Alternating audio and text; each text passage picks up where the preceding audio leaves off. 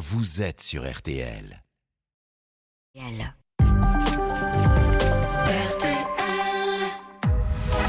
22h, minuit 30. Parlons-nous. Caroline Dublanche sur RTL. Bonsoir, Caroline Dublanche. Heureuse de vous retrouver pour Parlons-nous. Deux heures et demie de direct chaque soir pour vous exprimer en toute liberté et sans tabou. De 22h à minuit et demi, l'antenne de RTL est à vous pour que vous puissiez partager avec nous ce qui vous soucie, ce qui vous angoisse, mais aussi vos désirs, vos espoirs. 09 69 39 10 11. C'est le numéro non surtaxé que je vous invite à composer si vous désirez euh, me parler. Et ce soir, avec la petite équipe qui m'entoure, Marc Bisset, Paul et Sarah, nous tenons euh, à vous exprimer notre gratitude pour la confiance et la fidélité que vous nous témoignez. Cela nous fait euh, chaud au cœur, bien sûr, et cela nous engage aussi à veiller à être au plus près de vous et de vos préoccupations. Merci à vous qui témoignez avec euh, courage et sincérité. Merci à vous qui, par vos messages, contribuez à la richesse euh, de nos échanges. Et merci à vous qui êtes de plus en plus nombreux à nous écouter euh, en podcast. Jusqu'à minuit et demi, tous vos appels sont les bienvenus au 09 69 39 10 11. Bonsoir Adeline. Bonsoir Caroline. Bonsoir, bienvenue. Merci beaucoup. Comme c'est étrange d'être à l'antenne. Ah, de vous retrouver à l'antenne Oui. Ah ben oui, c'est Mi étrange, euh, mi rigolo. Ah bon, bah, tant mieux si vous trouvez ça rigolo.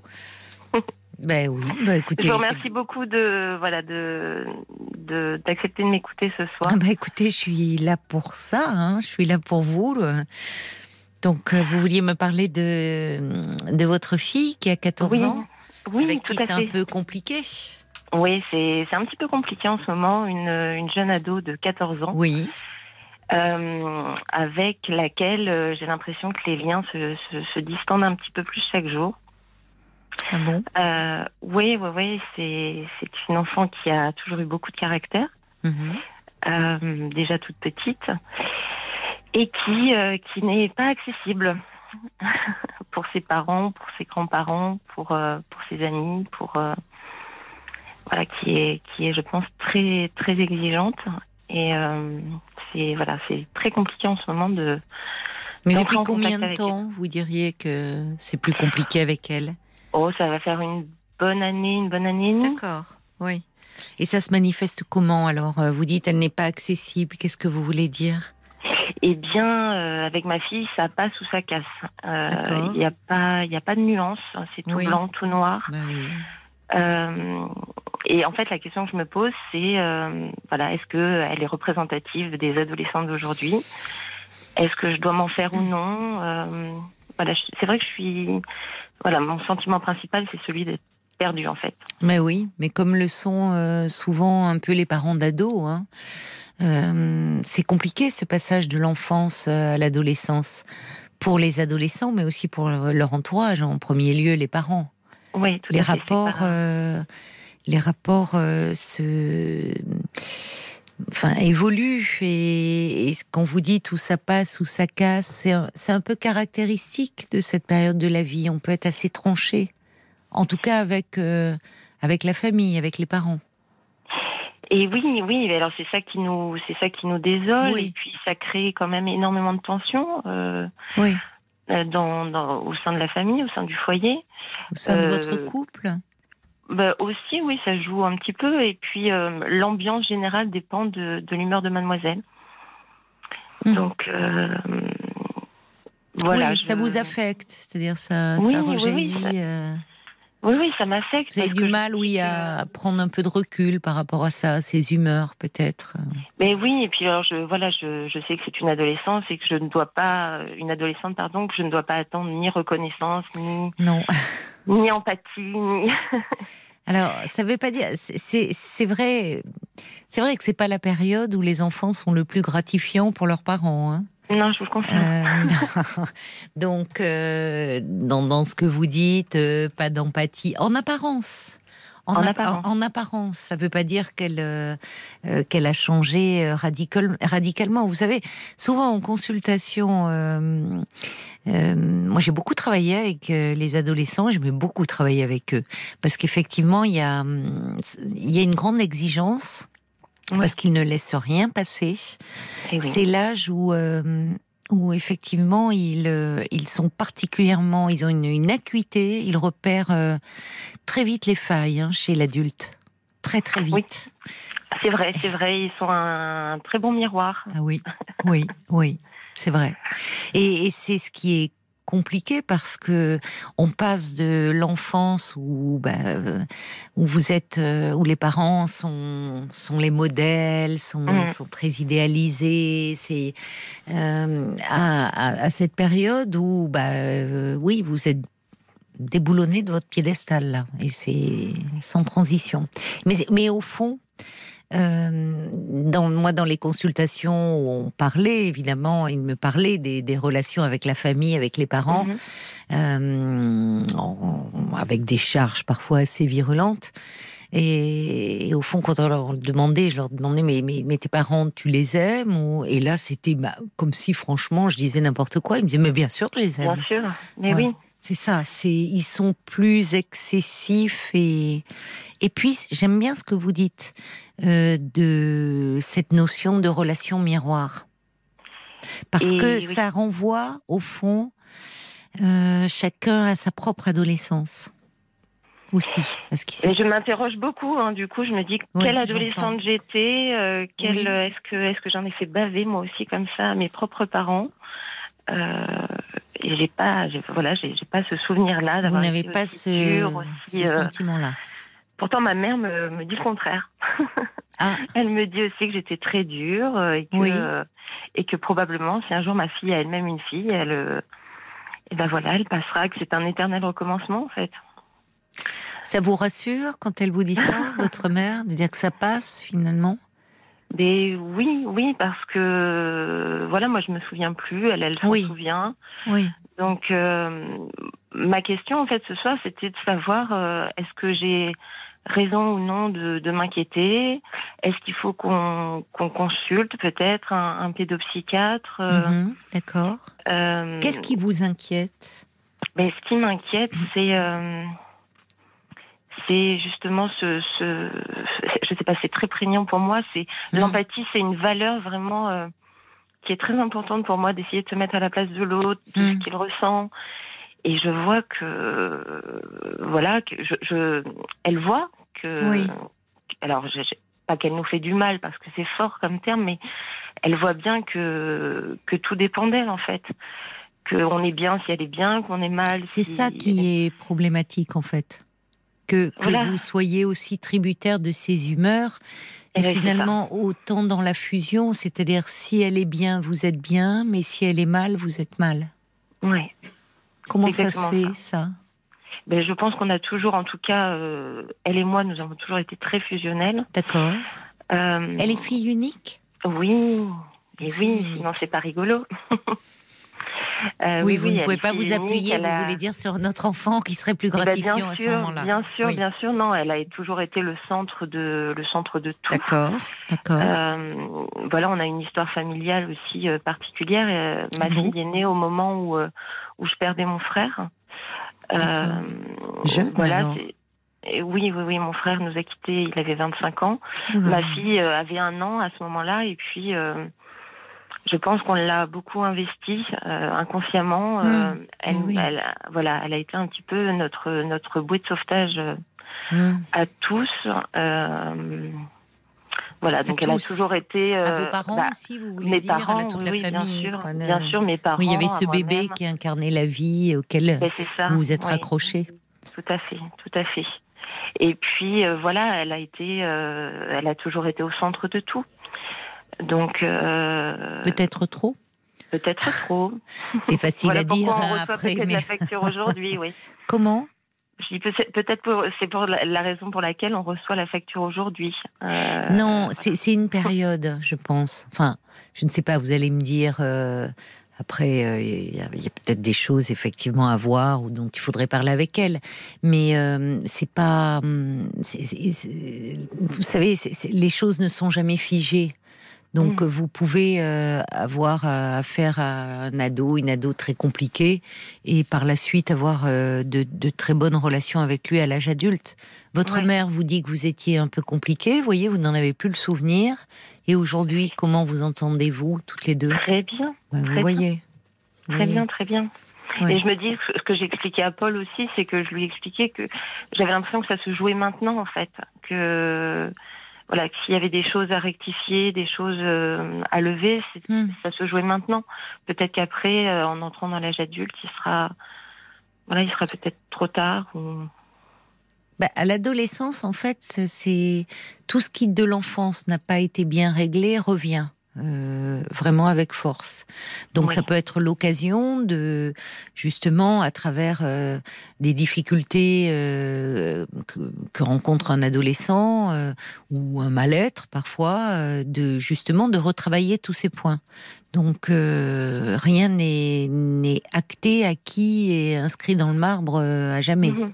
Voyez, et alors, moi, je, je, consulte actuellement là une psychogénéalogiste qui m'invitait à, à parler à ma fille de, de, de son histoire, de l'histoire de sa naissance, de sa petite enfance, euh, de ce qu'elle a pu représenter pour nous. Euh, oui. À un moment, elle ne le euh, sait pas. Si, je lui en ai, je lui en ai parlé. Enfin, elle le sait, elle, le sait, elle, elle, le porte en elle, mais vous lui en avez parlé déjà? Oui, moi je lui ai, je lui ai parlé qu'effectivement, elle avait été là à un moment extrêmement terrible, de, oui. et, et que et qu'on s'était énormément euh, reposé. Alors tout ça, c'est tout ça, c'est inconscient. Euh, J'en ai parlé l'autre jour à ma mère. Je dis, tu sais, Emma, on lui a peut-être mis euh, du poids sur les épaules sans le vouloir. Mm. Et elle me dit, mais moi, j'ai jamais voulu qu'elle joue ce rôle-là. On le décide jamais consciemment. Hein. Eh bien, bien sûr, c'est ce que je lui, j'ai tenté de lui dire. J'ai bien sûr, c'était inconscient. Mais euh, voilà, le, le déroulement des faits a, fait que voilà cette petite, elle a porté euh, beaucoup de choses c'est-à-dire qu'elle est arrivée euh, elle, a porté beaucoup de choses, elle est arrivée à euh, elle avait un an quand vous avez perdu votre frère. Oui, et puis même déjà dans mon ventre, hein, voilà, in utero. il était malade. Quand j'étais enceinte d'elle, voilà, j'ai appris que, que, mon papa était atteint d'un cancer.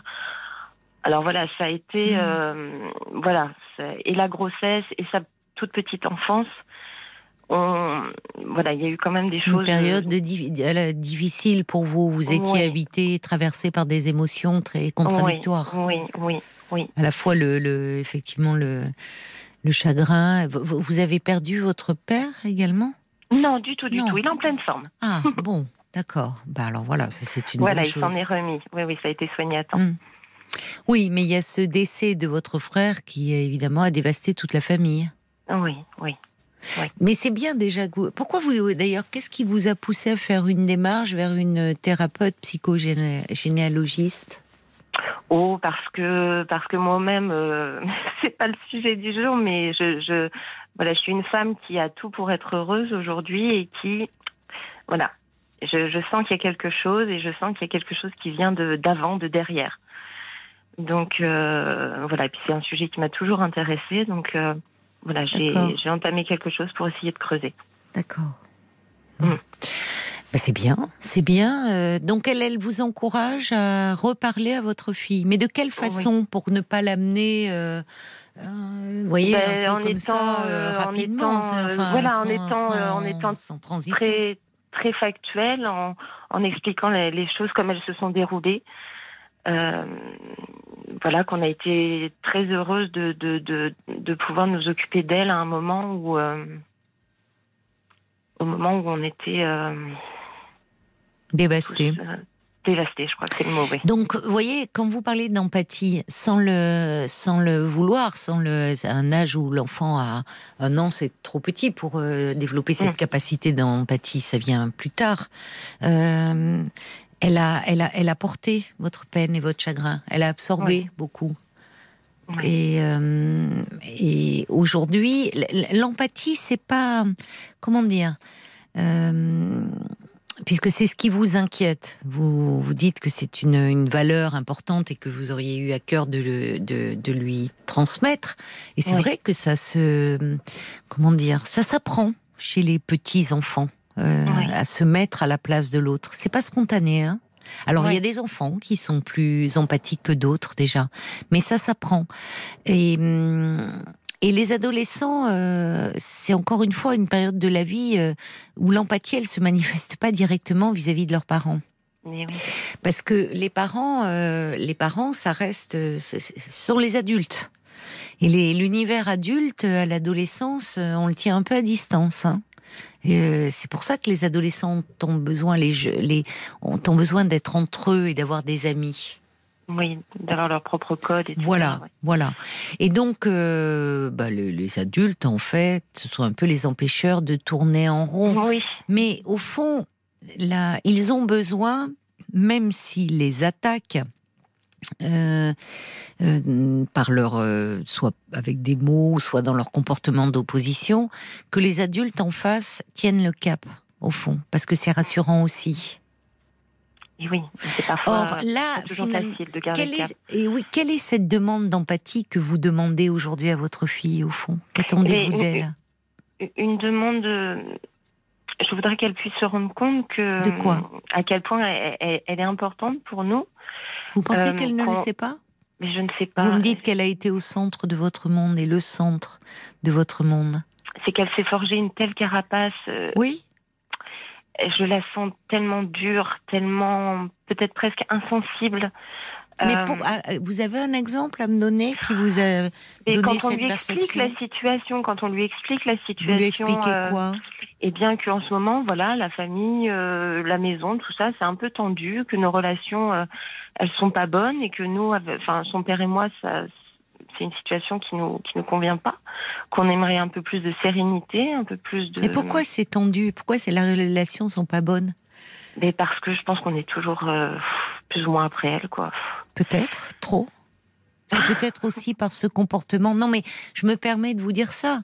Peut-être Ouais. qu'effectivement, elle est aussi euh, dans un moment où elle a un peu besoin de distanciation par rapport à vous. Ouais. Et que vous, vous interprétez peut-être comme du rejet de vous, alors que c'est simplement qu'elle est en train de grandir. Mais puis elle est en train de se forger sa, sa propre personnalité. C'est euh, ça Enfin, Voilà, oui, il y a déjà des. Elle est, elle est là, hein, en germe, Mais sa toute- personnalité, toute mais de, enfance, de euh, s'affirmer. toute son enfance, voilà, j'ai beaucoup entendu, Ah, c'est un mini toi, c'est un mini toi, c'est un mini toi, et ça me remplissait de fierté, voilà. Ah. Mm. Euh, et puis je vois que tout doucement, bon, c'est plus un mini moi. Et non. C'est un c'était elle, oui, et Mm. oui. Mais parce qu'il faut que sa personnalité advienne et, et que justement, euh, un, un- un mini toi, c'est pas une personne. C'est Eh comme oui. si c'était un prolongement de vous-même ou un eh bout oui. de vous-même. C'est Eh oui. très, évidemment, ça fait toujours très plaisir aux parents, c'est très gratifiant. Et l'enfant, quand il est petit, euh, peut être très fier de cela, de bon, mais pas un adolescent.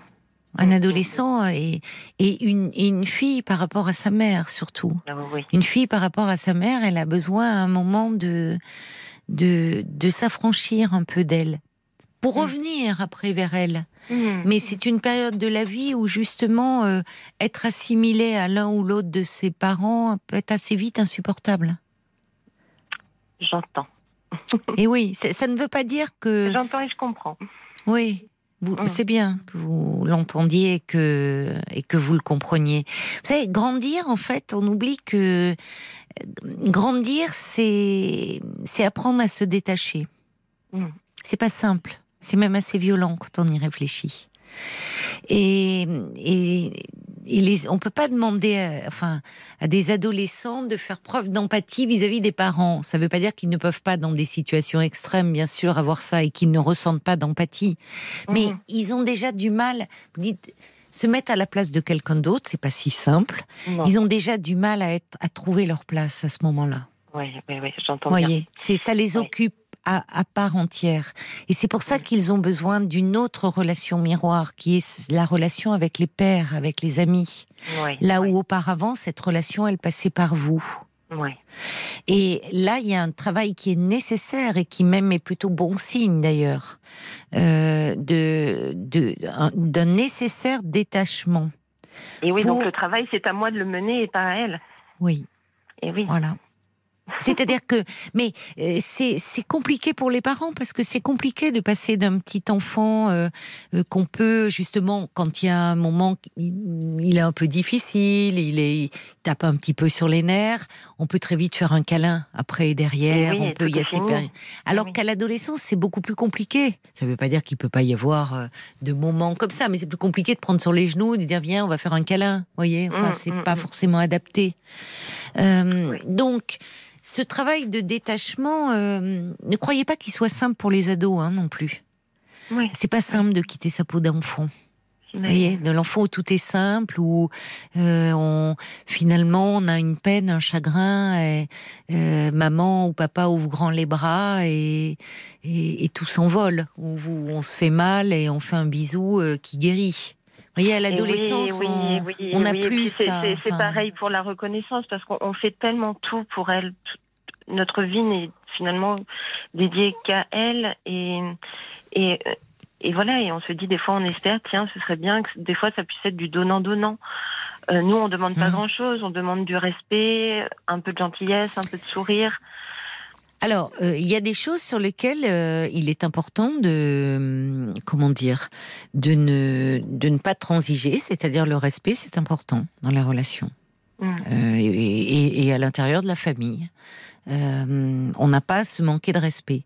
Maintenant, euh, avoir une ado qui arrive à table ou qui se lève le matin et qui a pas le sourire et qui est ronchon, oui, c'est assez fréquent et c'est pas forcément contre vous. Le problème, c'est que vous là, ça, si vous le dites, elle est bien, je suis bien, elle est mal, je suis mal. Et ça, je pense. exactement ça. Et, oui. et je pense que c'est bien que vous soyez en thérapie et parce que vous, vous allez pouvoir travailler un peu ça. Mm. C'est-à-dire vous aussi à accepter finalement cette phase dans, dans la vie de votre fille. Et oui, que votre fille n'est pas ma bouée de sauvetage qui va s'en aller là. Et oui, alors qu'est-ce qui se passe si la bouée de sauvetage, elle s'en va au loin? Il va falloir trouver autre chose, Mais il va falloir nager un peu toute seule. comme une grande. Parce que cette notion de bouée de sauvetage, peut-être qu'il y a aussi, et c'est peut-être pour cela que votre thérapeute vous encourage à en parler, parce que hum, là aussi, euh, ça a pu être un peu lourd. Mm. Et qu'à un moment, elle a, malgré elle et malgré vous, dû euh, éponger au fond euh, euh, ben, tout votre chagrin, tout Ah, votre elle a beaucoup peine épongé, et- je pense. Elle a Oui. beaucoup, beaucoup épongé, je pense. et qu'aujourd'hui elle est euh, donc elle a elle a elle a développé malgré elle cette empathie et aujourd'hui vous ne la retrouvez plus parce que c'est Mhm. comme si vous lui demandiez encore de soutiens-moi aide-moi au fond valorise-moi euh, Oui, gratifie-moi et que là elle est elle est très prise par ce qui se passe en elle par tout ce qu'elle-même elle a du mal à à, à comprendre, qui la déborde de, de, de, de toutes ces transformations et physiques et psychologiques qu'elle vit. Hmm. Et c'est pour ça que les autres sont si importants. Parce qu'entre eux, ils peuvent en parler. Ou finalement, il n'y a même pas besoin d'en parler, mais les autres traversent les mêmes choses. Enfin, ils se retrouvent, ils ont les mêmes codes, les mêmes codes. Et là, les parents, ben, c'est là où ils deviennent un peu lourds pour les ados, quand ils s'accrochent et, euh, finalement au petit enfant. Et particulièrement à cette notion de bouée de sauvetage. Oui. Tout Finalement- s'éclaircit soudain. Ah bon? Ben, Tant mieux. Mais parce que vous, on sent qu'il y avait du, déjà du travail de fait, hein, de déblayer. Euh, J'essaye. Et je vais vous dire, par rapport à votre couple, justement, il faut que vous vous entendez bien de façon, enfin, tous les deux. Oui, oui, oui, oui, oui, oui, oui, oui on, reste solidaires. Euh, et puis, euh, je pense qu'il va falloir aussi qu'on voilà qu'on qu revienne peut-être sur du couple, que et cette oui. famille. Euh, ça serait une excellente idée, ça. Voilà, surtout pour mon conjoint qui lui, on est une famille, on est une famille, la famille. Oui euh, C'est très dis, oui, important on est, aussi On est un couple aussi. euh, Oui, vous avez raison. euh, Vous avez raison. Ça fera, Donc, ça vous fera du, ça fera du bien à votre couple et ça fera du bien aussi à votre fille. Et, Mm. et vous pouvez avoir, vous savez, les, les, les adolescents, ils sont pétris de paradoxes, mais enfin, nous tous, hein, mais à Oui. l'adolescence particulièrement. C'est-à-dire que c'est pour ça que c'est compliqué pour les parents, parce que à la fois, c'est oh, ils me saoulent, ils sont toujours sur mon dos. Mhm. Euh, ils sont toujours euh, à me surveiller. Enfin, ils sont toujours sur mon dos. à- bon. Et puis, en même temps, si par moment vous ne leur avez pas demandé, euh, voyez, selon eux, vous avez manqué un peu d'attention. Mhm. Ah bah oui, donc en gros, vous en avez rien à foutre de moi. C'est ce qu'on entend. Donc, en fait, vous voyez, trouver la bonne distance n'est pas simple. Oui, oui. Parce Oui, qu'ils sont dans ce mouvement-là euh, euh, très antagoniste, au fond, de, de pour grandir, de devoir euh, prendre de la distance, un peu s'éloigner. Et puis en même temps, il y a des moments où ils ont grand besoin de leurs parents et de pouvoir s'appuyer sur eux et d'avoir des parents solides. En fait, qui au fond gardent le cap même dans la tempête. Vous savez, il y a l'image qui me vient de. Vous parliez euh, quand votre petite fille avait un an et que vous avez eu le malheur de perdre votre frère.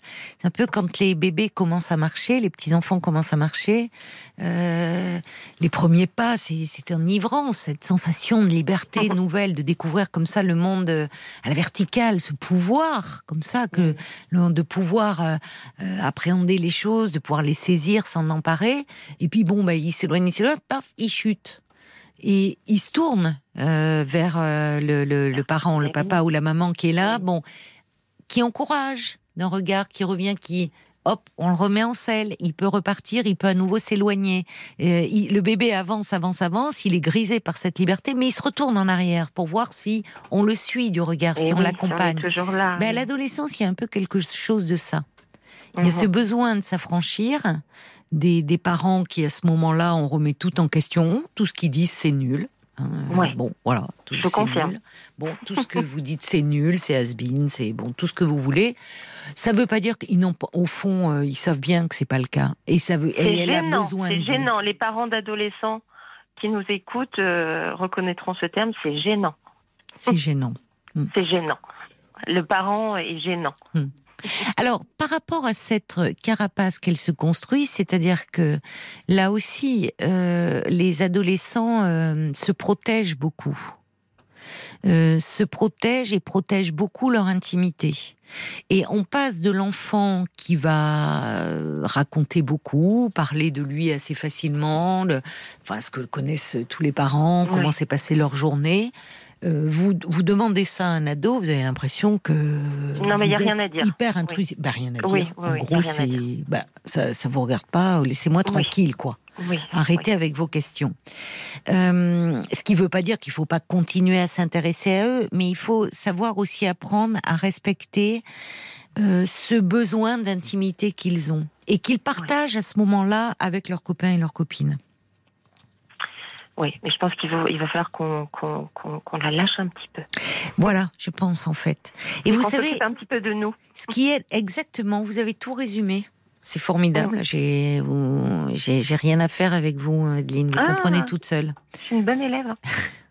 Ben, en fait, vous avez, euh, oui, compris que l'import- le- finalement, euh, l'important, c'est aussi de, puisque votre fille grandit, euh, qu'elle a le plus besoin d'être avec ses amis et autres, de vous recentrer sur votre couple et de moins être focus sur elle. Mm. Ça va vous faire du bien, ça va lui faire du bien à elle aussi. Je pense que ça va tous nous faire du bien, oui. Oui, Oui, oui, oui, oui. mais oui, c'est ça. De pas Bon. Et c'est compliqué pour l'enfant unique. Parce qu'effectivement, parfois, il y a le dérivatif des frères et sœurs. Mais là, l'enfant unique, tout est focus sur Oui, elle. Et puis aussi, euh, au fond, euh, elle est peut-être au vu de cette... Alors cette histoire, euh, lui en parler, oui, mais enfin, trouver un moment adéquat. Il ne faut pas que ça arrive comme un cheveu sur la soupe. Oui, Parce oui, qu'elle peut vous dire, oh, qu'est-ce que tu... pourquoi tu me parles de ça encore, quoi? Mm, mm, mm. et, en fait, le travail de détachement, il va dans les deux sens. Pour les parents, il faut aussi accepter ça, sachant que ça revient. Et ça revient sous une forme qui est à nouveau gratifiante. Parce qu'avoir un enfant qui a passé ce cap-là et qui après peut devenir d'ailleurs un jeune adulte avec qui on a des rapports euh, d'autant plus agréable qu'il n'y a plus cet enjeu de l'éducation et qu'on peut avoir, euh, ça reste son enfant, mais discuter d'adulte à adulte. Et finalement qu'on peut être fier des adultes qui sont devenus, c'est aussi très gratifiant. Eh bien, me voilà fort rassurée. ça fait non, parce que quand je quand je tapais ado manque d'empathie sur Google. Oui. Ah bon, ça, donc euh, vous n'êtes pas la seule à taper. Qu'est-ce qui sort quand ah on bah, sort Psychopathe, euh, sociopathe. Oh là là. je me suis dit, elle va, ah oui, finir le manque, chez, euh, le manque d'empathie. l'accusé. non, le manque d'empathie, le manque d'empathie poussé. On retrouve ça chez les psychopathes, oui, évidemment, qui font souffrir et qui même, enfin, n'éprouvent justement s'ils se mettaient à la place, s'ils avaient cette capacité à se mettre à la place de l'autre, euh, ils ne le feraient pas. Mais euh, eh, votre fille, elle, est, elle est pas du tout là-dedans. Et peut-être que justement, malgré vous, elle a, elle a trop développé ça à un moment où l'enfant peut être aussi euh, comme un médicament contre le, la dépression, contre l'angoisse.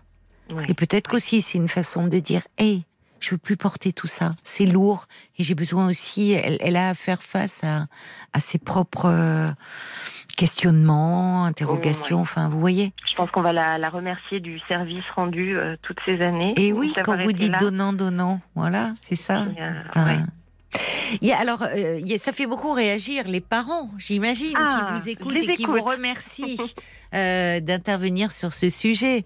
Euh, il y a Jacques qui dit Ah, Adeline, relation mère-fille plus période adolescente égale danger de grand vent. L'important ah. est de ne jamais perdre le fil sans toutefois devenir leur ami. attendez, patience ça finit par passer. Euh, Yann aussi euh, qui dit bah, il est aussi important en tant que parent d'accepter un peu ce détachement nécessaire de leur ado, tout en gardant bien évidemment un œil sur eux. Ensuite, ils reviennent.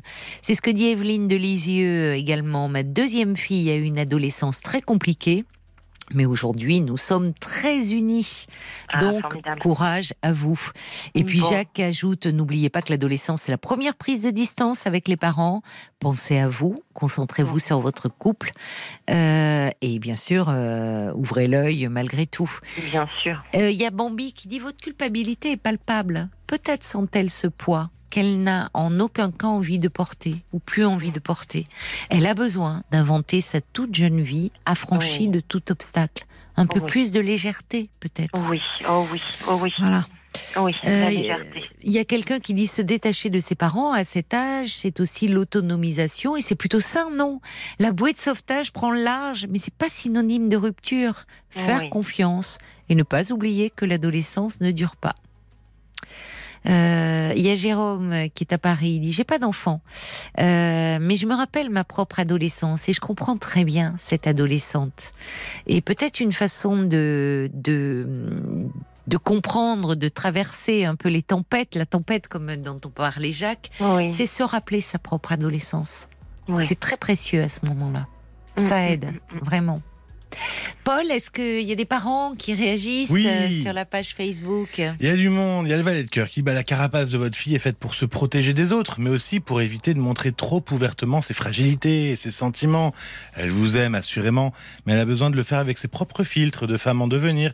Faites-lui confiance, faites-vous confiance, laissez-la respirer un peu plus, c'est ce que tout le monde dit un peu. Hein. Il y a Catherine aussi qui dit ah l'adolescence, la relation mère-fille c'est un peu compliqué. Rassurez-vous, hein, elle va grandir et vous allez vous retrouver ne lâchez rien malgré tout. Elle attend votre bisou du soir, si je puis dire, même quand vous pensez euh, qu'elle vous évite. Il y a aussi Sophie qui dit ah l'adolescence c'est un passage très difficile. Moi j'en sais quelque chose. Ça fait d'ailleurs six mois que je voudrais vous appeler. J'ose pas, donc n'hésitez bah pas. Eh il faut nous appeler Sophie. 09 69 39 10 11. Bah oui. ça fonctionne bien. Il y a l'investissement trop parfait dans l'éducation crée une pression chez l'enfant euh, qui le fera payer par la suite. Il faut prendre du recul absolument. Ah, ce passage difficile de l'adolescence est nécessaire pour qu'émerge le jeune adulte bien dans ses baskets, tenez bon. Et il y a Michael aussi qui dit bah moi j'ai l'impression que votre fille est trop le centre de la famille. Va falloir songer à se détacher de votre fille, la laisser vivre de temps en temps. la lâche, mais qu'on la lâche eh cet enfant. Vous voyez, on le sent aussi, ça vous ferait du bien. Et oui, avoir une vie de couple également, comme Stéphane qui dit elle doit pas faire la pluie et le beau temps. Consolidez votre couple. C'est ça. Il Oui, faut- je vais m'occuper à ça. C'est ça. Voilà. Et puis je rassure les parents d'ados qui iraient bien, ou, ou le- le- le- la relation serait plutôt... euh, parce qu'elle va, elle va bien, votre fille, hein, par ailleurs. hein. Euh, Je vois sur votre fiche qu'elle a des amis, euh, qu'elle a... Bon, voilà, il n'y a pas de comportement préoccupant. Donc, euh, on dit l'adolescence est une période difficile. Oui, en premier lieu pour les adolescents. Mais ça ne veut pas dire que forcément ils vont mal et que ça va être la, la crise à la maison. Voilà, il faut... Oui. Parce que j'ai parfois des parents qui me demandaient, mais moi, ça va bien, j'ai un fils, un- une fille ado, mais ça va bien, c'est normal. Donc, bon. Donc, euh, oui, voilà, il n'y a pas de Bon. règle générale. Bon, bah, je pense que je vais aller l'embrasser. Je vais aller lui donner son baiser du soir. Et puis demain, je la lâcherai un petit peu. Eh ben voilà, formidable, Adeline. Je vous remercie beaucoup, C'est moi Caroline. qui vous Je remercie Paul d'avoir abordé ce sujet. Euh, si vous me permettez, j'embrasse ma maman, qui est une fervente auditrice, qui nous écoute, Ah. certainement. Ah bah écoutez, alors je me permets Voilà. de l'embrasser également. Oh, elle sera très contente. Vous Elle voyez, dans quelques fière. années, c'est peut-être votre fille qui écoutera. Ça se transmet de génération en génération. Bah, J'espère. Je vous On espère vous écouter encore longtemps. Merci beaucoup, Caroline. Au revoir, Adeline. Merci, au revoir. Parlons-nous, Caroline Dublanche sur RTL. plan Brésil Finistère, parole de Benjamin Biolay. Et vous pourrez euh, retrouver euh, Nolwenn euh, Leroy en live avec ses musiciens ce samedi à 14h30 parce qu'elle sera euh, l'invitée euh, du grand studio de l'ami Éric Jean-Jean.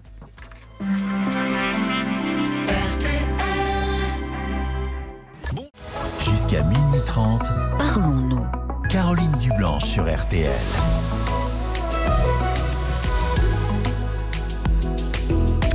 Avant d'accueillir euh, Gabriel, je crois, euh, une autre euh, réaction intéressante qui arrive sur Facebook, Paul, à propos du témoignage d'Adeline qui parlait des, relations parents-adolescents. Oui, ça a fait écho chez Laurence, le témoignage d'Adeline, puisqu'elle dit ce témoignage me touche car ma fille Jeanne est née également dans une période très difficile pour moi. Je venais de perdre mon frère et mon père.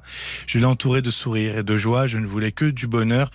Son adolescence est telle que celle que vous décrivez pour euh, votre fille Adeline. Alors j'en souffre également, mais elle a certainement besoin de prendre un peu l'air. Elle vient de demander le baptême, certainement parce qu'elle trouve une forme de paix et de force dans la religion. Mais euh, je reviens sur cette histoire de manque d'empathie euh, dont, parlait Adeline et qui était sa peur en fait. Et bon, évidemment, ça, ça c'est- c'est pas le problème parce que. euh, mais on- là encore, on passe du petit enfant euh, qui se met en quatre parce qu'il a envie de faire plaisir euh, à, ses parents, qui il voit sa maman ou son père faire le ménage, il veut aider, mettre la table. Enfin, il est toujours prêt à aider et à jouer au grand aussi finalement. À l'ado, vous lui demandez de mettre la table, vraiment, vous avez l'impression que, vous voyez, vous lui demandez, c'est le, c'est le bout du monde pour lui. Donc, ça veut pas dire que c'est un manque d'empathie, c'est simplement qu'il est absorbé. C'est pas l'âge où effectivement on est le plus sensible euh, aux problèmes des parents. Ça veut pas dire qu'il ne, re- enfin. D'ailleurs, c'est non. Je rectifie ce que je dis à l'instant parce que si ils y sont sensibles, mais c'est plutôt dire ils veulent veulent pas s'en occuper. C'est c'est euh, et c'est pas à eux de porter euh, les parents. Et ils ont déjà trop à faire à s'occuper d'eux-mêmes et à essayer de se comprendre eux-mêmes. On accueille euh, Gabriel. Bonsoir Gabriel. Bonsoir, Caroline. Bonsoir, euh, ravi de vous accueillir à nouveau. Je vois, puisque je vois sur votre petite fiche, on s'est parlé il y a un an. C'est tout à fait ça. Je vous avais appelé il y a un an, alors je ne sais pas si vous allez vous souvenir. Dites-moi. Donc, euh, ah, je m'entends en écho. Vous vous entendez en écho? Ah bon? Oui. Euh, Je vois Marc qui. Je sais pas si ça vient de chez nous. Vous avez, vous avez mis le haut-parleur ou pas? Non, non, j'ai pas. Non. Non, je pas Non, ça y est, je m'entends plus. Ah, Je ben, c'est parfait. Parfait. Parfait. Nous, on va vous entendre. Oui, parfait. Oui, donc Caroline, euh, l'année dernière, je ne sais pas si vous vous souvenez, euh, je, je sors d'une relation de 26 ans avec mon mari. J'avais appris qu'il avait fait un adultère. On avait tenté une psychothérapie de couple, puis en fait, euh, ça n'avait pas marché. Il y était retourné. Du coup, je l'avais mis dehors. Hmm. Et, et voilà, donc du coup, c'était en mars de l'année dernière. Et j'ai l'impression, en fait, juste de ne pas avancer. De... Donc, j'ai 44 ans. Oui. Et, et j'arrive. C'est pas que j'arrive pas. Ouais, je pense que j'arrive pas à tourner la page, même si je le Hmm. dis pour me, pour me rassurer. Mais je, je n'arrive pas à tourner la page. En fait, c'était tellement brutal, soudain, je m'y attendais tellement pas et j'avais l'impression d'être tellement dans un couple parfait, d'être sur une autoroute, qu'on allait passer notre retraite ensemble. Enfin. Vous étiez bien, vous, vous, vous, Moi, sentiez bien voilà. dans votre vie, dans, dans ce couple que vous formiez. Oui, oui, j'étais en plus, j'étais en réussite professionnelle, on venait d'acheter une maison, euh, et lui, Ouais. c'était l'inverse. Donc moi, j'étais vraiment bien, et c'est venu, en fait, c'est ouais, ça- c'est un chamboulement de, de vie, quoi. Bah oui. Bah oui. Oui, surtout que vous ne pouvez même pas vous raccrocher au fait que euh, vous, vous n'étiez vous plus très heureuse. Ça aide ça. finalement de, à moins idéaliser. Là, vous décrivez euh, un tableau euh, assez idyllique finalement. Euh, vous étiez, comme vous dites, sur votre autoroute et la sortie de route a été brutale. Exactement. Et on a tendance aussi dans un deuil souvent à idéaliser la personne aussi. Oui, bah oui. qu'on perd. Oui, oui. Et moi, je me rappelle que des bons moments. De... Oui. En plus, j'ai fait d'autres rencontres, mais vraiment vite fait pour histoire de me changer les idées, mais Oui. c'était pas du tout à la hauteur. Et j'ai tendance à chaque fois à comparer Ah oui. à mon. Ben oui, oui.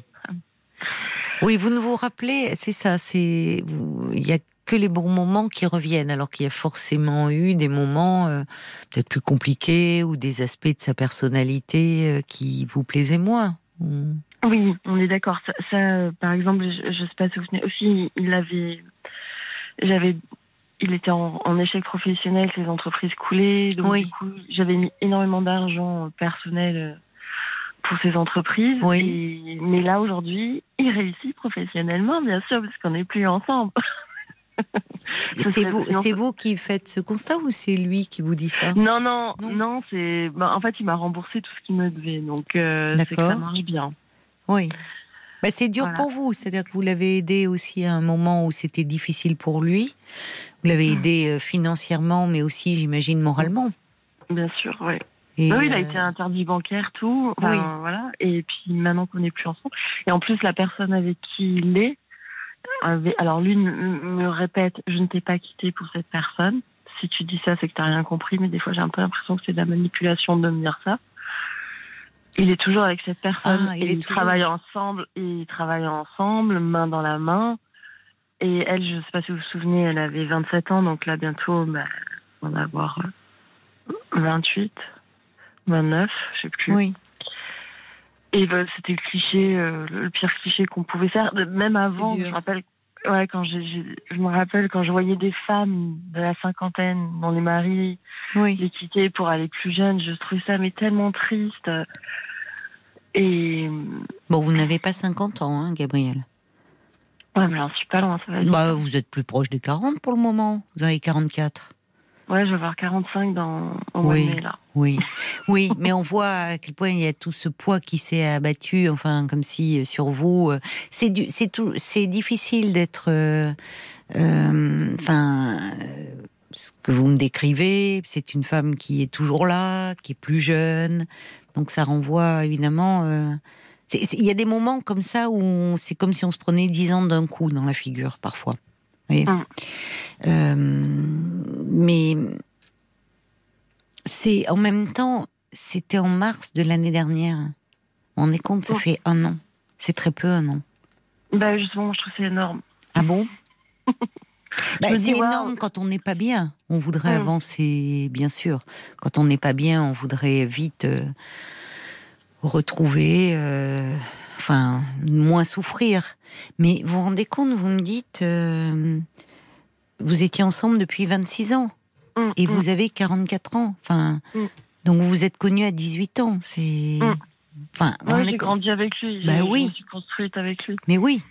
Donc, euh, on n'efface pas, et dans un sens, heureusement, même si c'est douloureux et qu'on aimerait pouvoir le faire, mais euh, 26 ans de, de vie euh, comme ça, et de vie où vous avez, euh, comme vous dites, grandi ensemble, construit, euh, construit votre vie d'adulte ensemble. Vous avez eu des enfants? Oui, une, une fille de. On, on a une fille de 12 ans maintenant. Oui, donc en plus, vous êtes obligé de rester en lien pour, Mm. Pour elle. Pour elle, ouais. Et elle aussi, elle a beaucoup souffert de. De la séparation Ouais. mm. Oui. Et elle, euh, elle, son, quand elle va chez son père, il y a cette autre femme qui est là? Non, alors Non. justement, c'est bizarre, mais il, a, il m'a dit qu'il la présenterait jamais à notre fille. Et après, cette autre euh, personne, ouais. ouais, cette autre personne euh, vit à 200 km de chez nous, D'accord. enfin, de la ville on Je est. croyais qu'ils travaillaient ensemble, main dans la main. Oui, bah, ils travaillent ensemble, mais ils ont deux bureaux en fait. Il y en a un Ah à oui, 200 d'accord. km et un là où on vit. D'accord. Mais alors, je sais, que- je sais que la semaine où, où il a pas notre fille, euh, elle vient. Où lui, et, où Hmm. lui il, va Oui, là-bas. oui. Et par contre, la semaine où il a notre fille, euh, il ne voit, Oui. pas- il se voit pas du tout. Et ça vous fait mal, ça, de penser, de les penser ensemble euh, Ah oui, c'est ah oui, Hmm. c'est une, ah oui, c'est une torture. C'est une torture. Oui, c'est une torture. Parce que même une fois, je sais plus pourquoi, j'avais dû l'appeler un dimanche soir. Et puis on était resté longtemps au téléphone parce que j'allais vraiment pas bien. Mm. Et il, a- il avait raccroché euh, à la fin en me disant non mais là il faut vraiment que j'y aille quoi, que je te laisse. Et je savais que bah, qu'il était chez elle et qu'il Oui. allait dormir avec elle. C'est c'était- dur. C'était juste mais improbable pour moi. Ça a tellement été euh, mon âme Mm. sœur Oui. Que c'était et en fait cette souffrance j'arrive pas à... ouais je je, je, suis en- je, À je me vous dis, en détacher. ouais je suis encore euh, je suis encore sous le choc et ça me saoule d'être comme ça quoi je, je vais aller voir une psy je lui dis Mm. donnez-moi des clés tout ça mais j'ai l'impression que Ah, si on avait les clés, il y a pas de, c'est pas magique. Hein. ouais Euh, j'y pense toutes les heures j'y pense avant Toutes bon, les comme je heures. disais- ouais, quand je disais à Paul avant c'était toutes les secondes toutes les minutes maintenant c'est mieux c'est toutes les heures bon, bah, euh, vous voyez, ça, ça, et, et puis c'est une façon de parler. J'imagine, ça veut dire que vous y pensez beaucoup, qu'il n'y a pas une journée où vous n'y pensez pas, voilà plusieurs fois par jour, voilà, plusieurs ça. fois dans la semaine. Mm. Oui, mais je ne sais pas ce que vous a dit cette psy que vous êtes allé consulter, mais euh, je, je suis pas étonnée, enfin que vous que vous soyez euh, que ça soit ça reste encore quelque chose de douloureux pour vous parce que Mm. euh, parce qu'on se sépare pas euh, c'est- violent une séparation vous voyez on en parlait dans un autre registre de euh, de grandir c'est se séparer quand on parlait des des relations parents-enfants mais mais se séparer c'est quelque chose qui reste violent et qui nous renvoie euh, malgré nous inconsciemment à toutes les séparations qu'on a dû traverser depuis qu'on est né. Et c'est il y a plein de choses qui se rejouent au moment d'une séparation. Mm. Alors, euh, le problème aujourd'hui, il y a, il y a ce que vous vivez, vous, sur un plan intime, et puis il y a ce que la société renvoie. Et je trouve que la société, à ce niveau-là, euh, renvoie quelque chose, euh, malgré elle, hein, certainement, mais Mhm. enfin, ce, quand on voit dans les, dans, les, dans les journaux, dans les magazines, comme c'est de plus en plus répandu, les séparations au sein du couple, ça devient un phénomène qui est banalisé. Mais sur un plan intime, c'est c'est tout sauf banal. Hein. Mm. C'est extrêmement douloureux. Et donc beaucoup de personnes comme vous, parce qu'on est aussi dans un mouvement où, où il faut que tout aille vite. Donc euh, il faudrait euh, vite, bon bah vite surmonter tout, récupérer vite de tout, les chocs émotionnels. Mais euh, vous savez, le temps psychique est pas celui de la vie. hein. C'est beaucoup plus lent. Mm. Et euh, ce que je veux dire par là, c'est que loin de banaliser ce que vous vivez, je vous dis au contraire que ça me paraît assez légitime. Alors c'est pas forcément ce qui va vous aider, mais ce que je veux dire, c'est c'est cela que je veux dire quand, quand je vous dis que ça ne me surprend pas, parce que c'est long. Ce que je peux vous dire, c'est que ça finit par s'atténuer et par s'estomper, et qu'on retrouve euh, du, si vous voulez, euh, comment dire, du, une liberté au fond intérieur, parce qu'on n'est pas libre quand on est dans cet état. On est, on est trop dans la douleur. Et ce que vous me décrivez, de l'avoir au téléphone, de l'entendre parler, celui qui a été euh, votre âme sœur, me dites-vous, celui avec qui vous aviez une telle intimité, euh, qui, euh, avec qui vous avez grandi, le raccrocher et savoir qu'il va retrouver une autre femme, qui quelque part c'est toujours très douloureux de se dire qu'il y a quelqu'un à sa place. Aussi. Exactement. ouais. Et cette intimité que vous aviez quand euh, dire il va dormir avec elle, enfin, Mm. c'est quand on vit avec quelqu'un depuis des années, on a une intimité auquel on ne pense même plus, mais c'est dormir, se coucher dans le même lit, c'est euh, partager la même salle de bain. Enfin, il y a des tas de choses comme ça, et se dire que cette intimité, euh, enfin, on, on en est privé et qu'elle a lieu avec quelqu'un d'autre, c'est Mm. vrai que c'est Mm. tout bonnement Mm. insupportable. Ouais. Parce que l'autre amène aussi une partie de nous-mêmes à un moment. Il y a... qui se renouvelle. voyez, il y a quelque chose qui va se renouveler. Mais il y a aussi tout ce que vous avez vécu ensemble. Et que, encore une fois, 26 ans de vie commune, euh, bah, c'est c'est pas une page qui a tourné, c'est beaucoup plus. Et ça se fait pas, euh, malheureusement. Euh, ou heureusement, parce que ça montre aussi que le lien d'attachement, contrairement à ce qu'on voudrait nous faire croire, euh, c'est pas aussi simple, quoi. C'est quand on est réellement attaché à quelqu'un, quand on est euh, impliqué dans une histoire, bah, on, on tourne pas la page comme ça, c'est pas vrai. Malgré ce qu'on nous vend, Mm. parce qu'on nous vend ça aussi, hein. Voyez, et les sites de rencontres, euh, finalement, il y a beaucoup de gens qui s'inscrivent sur un site de rencontre pour essayer d'un peu de, de se divertir, d'oublier une histoire qui a pu être euh, bah, douloureuse. Ouais, c'est ce que je fais. Hein. Oui, mais, mais pourquoi pas? Vous savez, c'est, déjà un premier pas, hein, de Mm. pouvoir envisager, au moins, Oui, oui. qu'il y a une autre chose après cet homme. Même si pour le moment, selon vous, aucun euh, ne lui arrive à la cheville. Mais on va continuer à en parler ensemble, Gabriel, d'accord? Après, les, après les infos. Merci. 22h, minuit 30. Parlons-nous. Caroline Dublanche sur RTL. Bienvenue si vous nous rejoignez euh, sur RTL, c'est Parlons-nous. C'est votre espace de parole chaque soir de 22h à minuit et demi. Je suis là pour vous, à votre écoute et pour vous aider à prendre du recul par rapport euh, à des situations qui vous stressent et vous guider aussi dans vos questionnements. Si vous vous posez euh, des questions sur une décision importante à prendre, si vous avez peur de vous tromper, de manquer d'éléments clés pour vous engager, je vous propose de nous passer un petit coup de fil au 09 69 39 10 11 et parce que plusieurs euh, avis valent mieux qu'un, eh bien vous pouvez compter euh, sur les auditeurs qui nous font l'amitié d'être à l'écoute et qui peuvent donner euh, leur point de vue à tout instant sur la page Facebook de l'émission RTL-Parlons-nous par SMS également au 64 900 en commençant votre message par les trois lettres RTL 35 par message ou encore en appelant directement le standard de Parlons-nous au 09 69 39 10 11. Et, pour vous aider peut-être justement à prendre du recul, à faire les bons choix, je vous recommande le, dossier euh, du magazine Psychologie euh, du mois de mai qui est disponible euh, en kiosque où ils font justement tout un tout un dossier sur ce thème-là, prendre du recul pour faire les bons choix. Et d'ailleurs, il y a un article consacré également à la relation euh, mère-fille dont on parlait euh, dans cette première heure euh, avec Adeline. Mais pour l'heure, on vous retrouve, Gabriel. Merci d'avoir patienté pendant les infos.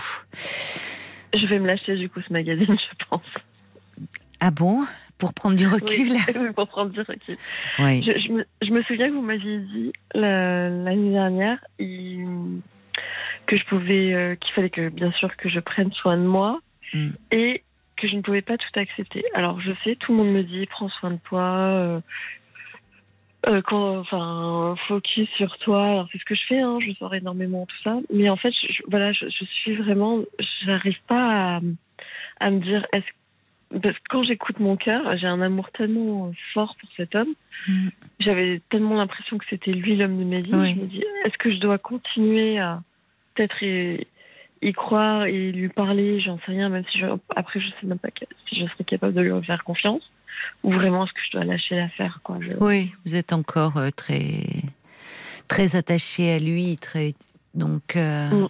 il y a une part de vous qui, qui n'a pas envie au fond, enfin qui n'est pas prête à, À lâcher. à lâcher. Oui. Mais je me fais mal. Enfin, mes amis me disent tu t'infliges du poison. Ma famille ne comprend même pas que j'en sois encore là un an après, alors que les actes. vous êtes amoureuse encore. Vous aimez cet homme. hein, Ouais, même si- ouais. oui. Et d'ailleurs, quand il vous dit ne crois pas que euh, je suis partie euh, pour elle, Ouais. ça c'est quelque chose que vous avez du mal à entendre. Vous pensez Mm. que c'est ça, c'est cette rencontre qui a tout précipité, selon vous? Alors, il, a- il allait très très mal et c'est Oui. ce qui a fait que ça a été le déclencheur. Alors lui, il me dit euh, j'aurais pu sombrer dans l'alcool, euh, par exemple, mais finalement ça a été elle. Mais j'arrive pas, à y- j'arrive pas à y croire quoi. Enfin, j'ai l'impression que c'est de la manipulation de me dire ça en fait. Pourquoi il ferait ça, selon Bah, vous pour, me- pour me protéger, pour euh, pas, Pour vous protéger de Mm. quoi bah, pas, euh, pas, enfin pas assumer que en fait euh, il est parti pour une, pour, euh, voilà, qu'il a tout foutu en l'air. en- Enfin, entre autres parce qu'il allait pas bien, mais aussi. Il allait elle, mal. Il allait mal, en oui, fait. il allait mal, oui. Ouais. Et quand Mm. il allait mal comme ça, ça devait pas être simple quand même pour vous. Ah, mais ça se voyait pas du tout, c'est ça le problème, c'est qu'il a pas réussi à me le dire. C'est quelqu'un qui est toujours euh, hyper de bonne humeur, qui fait des blagues, ça se voyait pas du tout en fait. Non, mais c'est peut-être euh, ce qui est compliqué. C'est-à-dire que là, il y a quand même une forme de décalage. Même s'il donnait très bien le change, Mm. euh, c'est quelqu'un que, enfin, que vous connaissiez bien, même si finalement on Oui, s'aperçoit oui, que. Donc il y avait une part de lui qui vous échappait. Mm, mm. Déjà. Exactement. Exactement. Parce que ça a dû vous interroger, ça. Le fait, euh, il allait mal. Je me souviens de vous, parce qu'on en a, on l'avait évoqué ça. Mm. Il allait mal et finalement, euh, vous ne vous en êtes pas aperçu. Alors non pas, ça, il Mm. n'y a aucun. C'est que- Aucun jugement, je sais, mais Non, non. il me l'a reproché. Il vous l'a reproché, ça. Mm. Oui. Mm.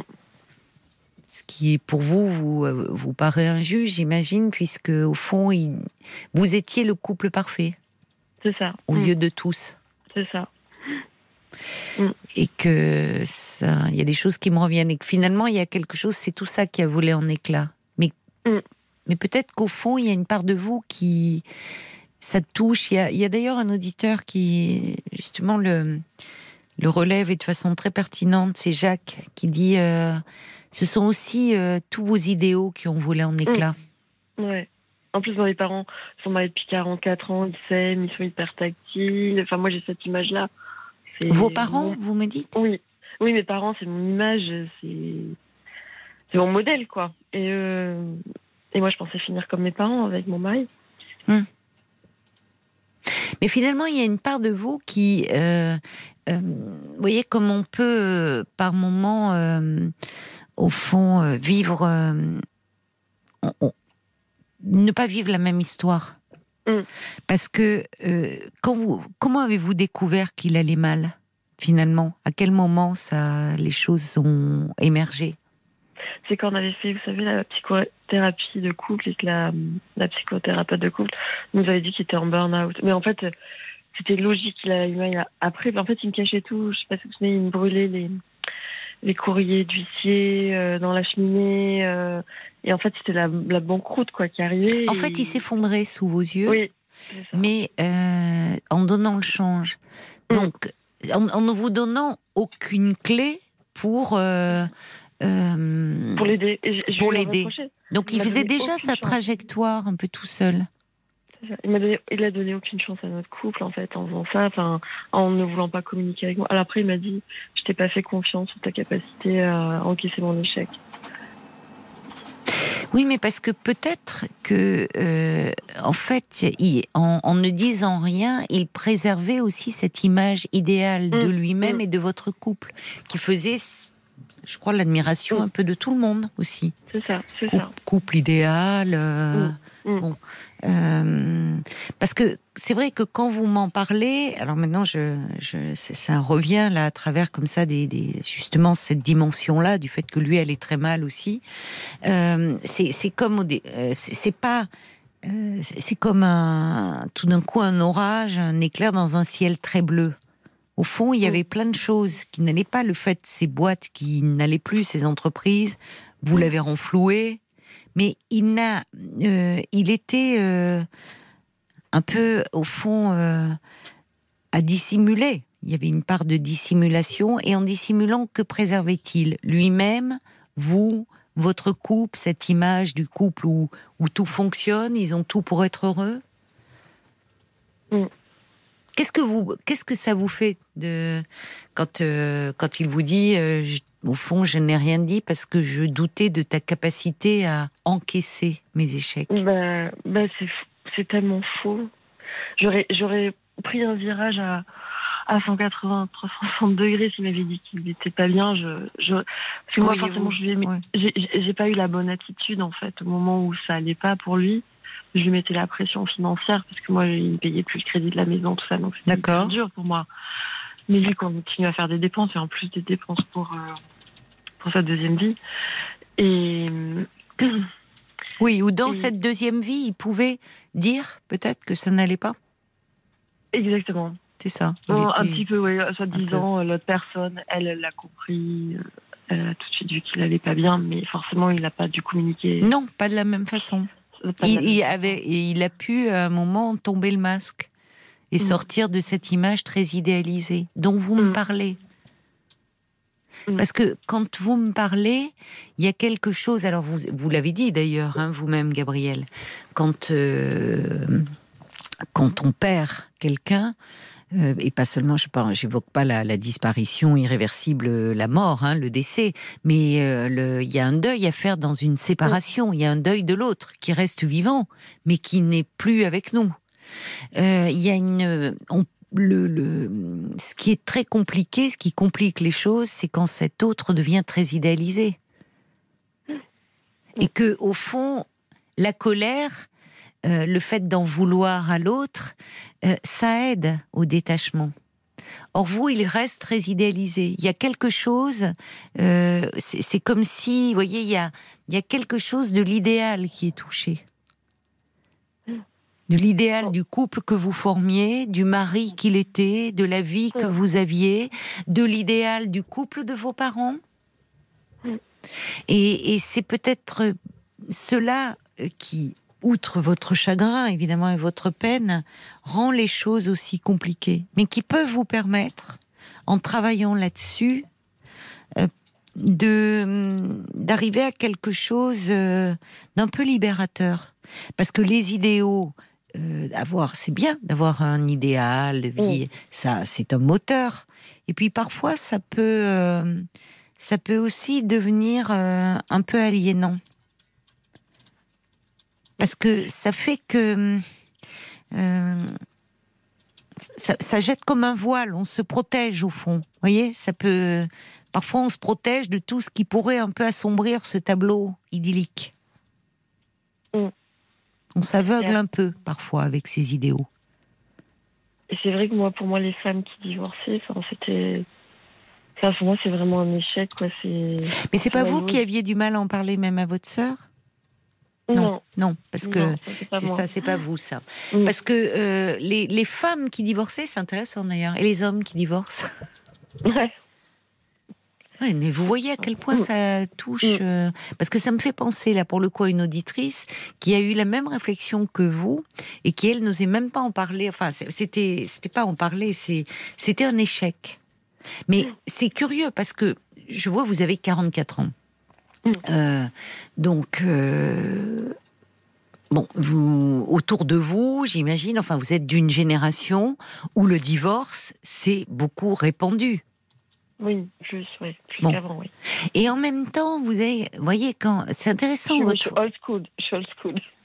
Non, mais quand vous me dites les femmes qui divorçaient, c'était un peu un échec. Un échec, euh, pourquoi sur dans le en tant que femme? Comment vous le vivez Ben parce que moi, j'ai tellement donné pour. J'avais tellement l'impression euh, d'être l'épouse euh, parfaite, entre guillemets. Enfin, vous, demanderez à mon ex-mari, euh, on n'est pas divorcés, mais vous direz sûrement non. Mais j'avais tellement l'impression de tout bien faire, de, vraiment investir le couple, de. Voilà, que. Ne pas y arriver, ne pas réussir à, à garder son homme, l'homme de sa vie, c'est. Oui, mais c'est garder, justement, à vouloir garder, euh, au fond, garder cette image idéale que l'on a en tête. Parfois, on perd de vue l'homme, euh, pas l'homme de sa vie, Oui. l'homme rêvé de sa vie, mais l'homme réel, celui qu'il est à un moment donné de sa vie. C'est là où on peut s'éloigner de l'autre et aussi un peu de soi-même. C'est-à-dire que c'est très inconscient, mais au fond, on veut tellement s'accrocher à un idéal de ça marche, et que forcément, euh, à un moment, bah, il y a des moments où dans la vie ça marche un peu moins bien, où on est un petit peu moins proche, où l'autre est peut-être, euh, où il est un peu moins gratifiant, ou, enfin. Or là, il y a quelque chose qui est très très idéalisé chez vous. Alors, j'entends lié à la rupture, mais pas seulement. Oui, sûrement. Sûrement. Et j'ai l'impression que j'arriverai plus jamais à aimer quelqu'un d'autre, à pas refaire ma vie. J'ai tellement peur de rester seule. Mais de... et, bon, D'abord, et pourquoi ça serait... euh, Enfin, c'est... euh, rester seul. Ça veut dire quoi ça, rester seul D'abord, c'est pas... Enfin, vous savez, il y a des femmes qui vivent seules et qui sont très heureuses. hein. Oui, oui. Ça existe mais, euh, aussi. Moi, j'en- moi, je- j'en suis incapable. incapable. Pourquoi pensez-vous en être incapable? J'ai bah, j'ai tellement connu ça pendant 26 ans et ça a tellement été mon énergie. Oui, mais c'est peut-être un... Enfin, j'entends plein de choses. C'est que euh, là, d'abord, c'est complètement prématuré et de d'aller penser que vous allez rester seul, que vous ne pourrez plus aimer. Euh, Comme lui, non, forcément, parce que ça sera pas lui, mais différemment, ce qui serait peut-être pas plus mal. Peut-être justement en ayant, euh, euh, euh, comment dire, euh, en aimant l'autre tel qu'il est et moins dans cette version idéale de lui-même. Oui. Parce Ouais. qu'il y a quelque chose qui interroge. Et, et loin de moi, vous, enfin, vous voyez, il ne s'agit pas de, évidemment, de- loin de moi l'idée de vous faire culpabiliser. Mais quand même, je ne peux pas m'empêcher de relever. Ok, il dissimulait. Je- J'entends ça. Mais justement, il y a quelque chose d'une contradiction entre votre âme sœur, dont vous me parlez, Mm. vous qui vous connaissiez si bien une âme sœur, il y a ce côté, on est en fusion, on- n'a même pas besoin de se parler. Mais ça, en fait, en si, fait, si. vous vous étiez complètement éloigné, en fait. Mm. Et ce, vous qui me dites, oui, moi, vous étiez très bien, mais en fait, il y avait un, un- un- une distance Mm. Mm. Énorme qui s'était installée, mais qui peut-être, soit, peut-être, je vous crois hein, quand vous me dites que vous n'avez pas vu, mais peut-être parce qu'il y avait chez vous aussi une forme de déni un peu, qui peut protéger. Oui, oui, oui. Parce qu'il y avait En fait- quand même des signes, quand justement ça montre à quel point vous étiez différents. Ceci pour aller aussi vous dire, vous voyez, vous vous raccrochez, c'était lui, c'était moi, euh, donc je ne retrouverai jamais. Mais au fond, oui, ça a été vrai un temps, puis il y a eu les derniers moments, c'était plus vrai. Parce que au fond, vous étiez un peu tout seul. Vous de votre côté et lui de son côté. Mm. Et qu'il n'y avait plus d'échange. Et c'est pas vous qui emportez la responsabilité entièrement, c'est pas lui qui emporte entièrement la responsabilité, c'est votre relation. Donc cette histoire d'âme sœur, elle vole en éclats là. Mm. Vous n'étiez plus en Ouais. phase. Ouais, mais je me dis pour si peu, enfin pour si peu. Pour si euh, peu. Ah non, c'est pas non, si peu non. justement. Ouais. Parce que là, c'est une façon, c'est pas si peu. C'est-à-dire qu'il y a un moment, quelque chose où vous vous étiez, vous vous étiez éloigné. C'est-à-dire qu'il y a un moment, l'autre est dans un mal-être, il ne vous donne pas, il, il vous tend pas Mm. la main, il vous en parle Ouais. pas, donc c'est compliqué pour vous d'aller vers lui. Mais au fond, vous me dites, vous l'avez même pas vu. Mm. Parce que et il y a quelque chose, vous étiez, oui, en couple, et vous voyez comme c'est trompeur parfois les apparences, des cou- le couple parfait, parce Mm. que vous deviez donner cette image-là, mais au fond vous étiez déjà euh, euh, sur deux chemins très différents. Oui, sûrement, c'est sûrement ça. Mais, mais l'amour, pour moi, l'amour était là, donc c'est ça. Je... En fait, l'amour, ça suffit pas, quoi. Non, Enfin, je suis d'accord avec vous, l'amour ça ne suffit pas. Mm. Euh, parce que parce que l'amour euh, c'est pas euh, un présupposé acquis à vie. Parce que déjà entre les jeunes gens que vous étiez quand vous êtes rencontrés, vous étiez tout jeune adulte, 18 ans. Mm. Et les, les adultes que vous êtes aujourd'hui à 44 ans, ben vous avez évolué. Et vous et lui. Et, et quand on y pense, euh, déjà on évolue soi, mais quand on forme un couple, que l'on puisse évoluer au fond, en restant compatibles, entre guillemets, l'un à l'autre, bah, c'est pas si simple que ça. Ouais, mais quand je vois qu'il y a tellement de couples qui arrivent à rester ensemble, alors Oh qu'ils là pre- là, ils peuvent, vous ils peuvent idéalisez. pratiquement plus, qui peuvent pratiquement plus se voir, alors que moi, c'est pas ça. J'aimais tout chez lui, j'aimais être avec lui, j'aimais. enfin, J'étais. Mais. Oui, vous aimiez Euh, tout chez lui, j'entends ça. Oui, Euh, ça- ça, Mais au fond, vous êtes aussi en train de. Il y a quelque chose. euh, quand il vous dit, quand il vous dit, vous, vous ne le croyez pas, mais et s'il disait vrai Quand il vous dit au fond, il n'y a pas juste cette rencontre. Il y avait quelque chose. Il allait mal. Mm. Alors il allait mal pour des raisons personnelles, mais il allait mal.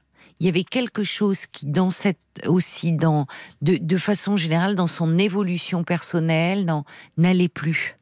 Mm. Et ça veut dire que finalement, là, vous voyez que c'est pas du tout.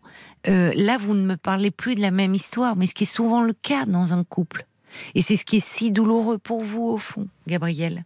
C'est que vous, vous étiez dans votre histoire où tout allait bien. Donc voilà, il faut que j'accepte que lui euh, n'était pas bien dans notre histoire. Si n'était pas bien pour diverses raisons. Hein. C'était pas Mm. que votre histoire, il n'était plus bien. Mm. Voilà, pour diverses raisons. Ça peut être un mal-être personnel, ça peut être. Mais en gros, l'histoire auquel vous vous accrochez encore aujourd'hui, euh, c'est au fond cet idéal qui, qui contribue à, à continuer à vous faire souffrir. Mm. Il y a Jacques qui dit il n'y a pas forcément d'échec de votre part, juste aussi l'usure du temps et des difficultés de la vie. Reconstruisez-vous avec patience, sans trop faire peser les dictates de la société et vos propres exigences euh, dans les figures imposées du couple et de la famille. Euh, Il y a quelqu'un qui dit oui, j'ai le sentiment que c'est dur pour Gabriel d'accepter, d'arriver à accepter ce qui s'est passé. Vous rêvez de refaire l'histoire, euh, mais c'est pas possible de faire le chemin inverse. Euh, Il y a également Evelyne Delisieux qui dit j'ai vécu cette situation, j'ai eu comme vous beaucoup de mal à m'en remettre, mais croyez-moi, euh, je ne, je suis amenée à rencontrer mon ex-mari euh, par rapport à mes enfants, je ne le vois plus du tout pareil aujourd'hui. Courage à vous, ça va aller mieux. Euh, Evelyne qui dit euh, d'ailleurs que après cette séparation très difficile, elle a trouvé aujourd'hui sa moitié, dit-elle, et ils se sont mariés il y a deux ans. Et croyez-moi, je suis très heureuse aujourd'hui, dit Evelyne. Donc il faut y croire et vous donner Mm. du temps. C'est rien, un an. C'est beaucoup quand on souffre, mais c'est rien. La psy, vous continuez à la voir ou pas? Oui, oui, oui. Bon, c'est bien, accrochez-vous à ça et soyez aussi plus douce avec vous-même. euh, parce qu'il y a un, un seuil d'exigence très élevé. Je pense qu'il y a quelque chose qui touche à un idéal et c'est très dur de renoncer à son idéal. Voyez, Mm. il y a aussi ça vrai, qui a vrai, volé en ouais. morceaux. Et euh, donnez-vous du temps parce que ça ira mieux. En tout cas, votre souffrance, elle va s'atténuer. Euh, mais encore une fois, un an après avoir passé 26 ans de vie commune, bah, franchement, euh, c'est. C'est normal. Mais c'est- Mm. oui, oui, je comprends tout à fait que vous soyez encore dans une profonde souffrance. Paul, des réactions? Oui, il y a Jeanne qui dit, vous savez, il y a plus important que l'âme sœur, c'est de se trouver soi, de se connaître. Nous n'avons pas vraiment besoin d'une âme sœur pour vivre profondément heureux. Faites-moi confiance, puis faites-vous confiance aussi, surtout, dit Jeanne. Et il y a le valet de cœur qui dit, ah, vous savez, l'amour, c'est comme la guerre. Pour les faire, il faut être deux. Vous n'êtes pas la seule responsable ni coupable de cette séparation. Vous êtes seulement en souffrance de votre séparation. Enlevez ce poids de culpabilité. Soyez certaine que cette histoire terminée, c'est pas un échec, finalement, c'est un cap charnière Oui. essentiel dans votre vie.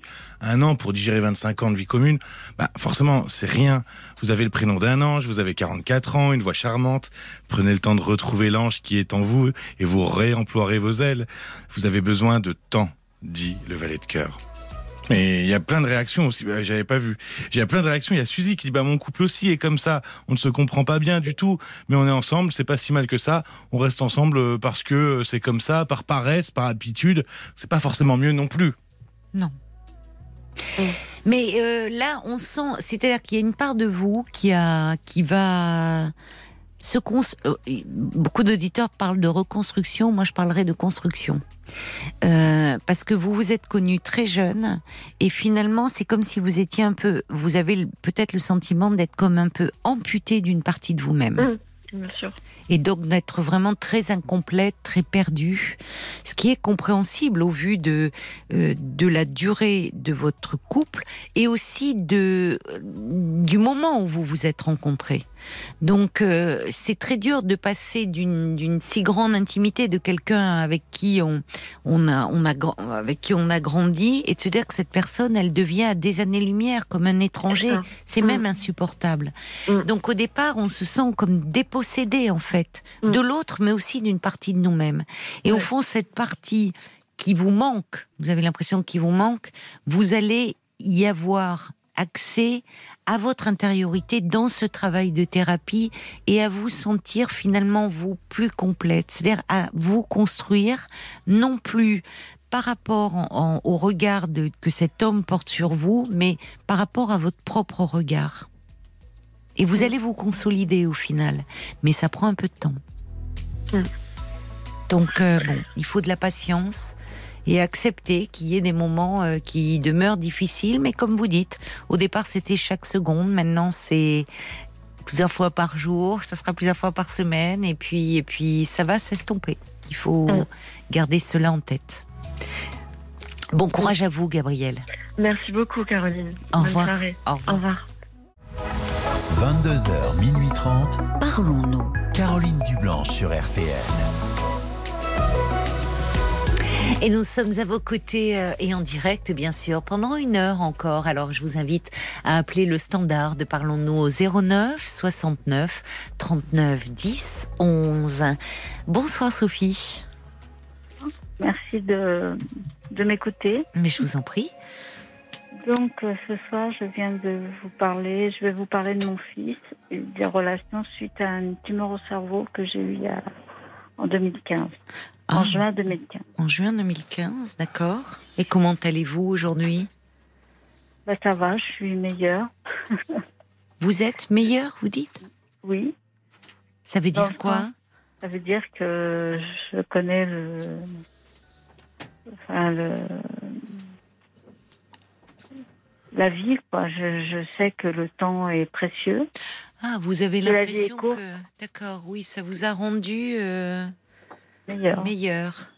Hmm Donc ça veut dire que vous êtes sortie d'affaires, Sophie Ah euh, non. Non. Ah bon. On n'est jamais sorti d'affaires euh, dans un cancer, chère Caroline, si je peux me permettre. Ah, il y a quand même des cancers dont on guérit, hein Non. Je crois pas. Mais bon, vous avez le droit d'y croire. Bah, oui. Enfin, mais bon, euh, je comprends qu'il y ait toujours une épée de Damoclès au-dessus de la tête. Ah ben c'est sûr. Après, il faut vivre, euh, il faut vivre sereinement hmm. et dans la sérénité, et voilà.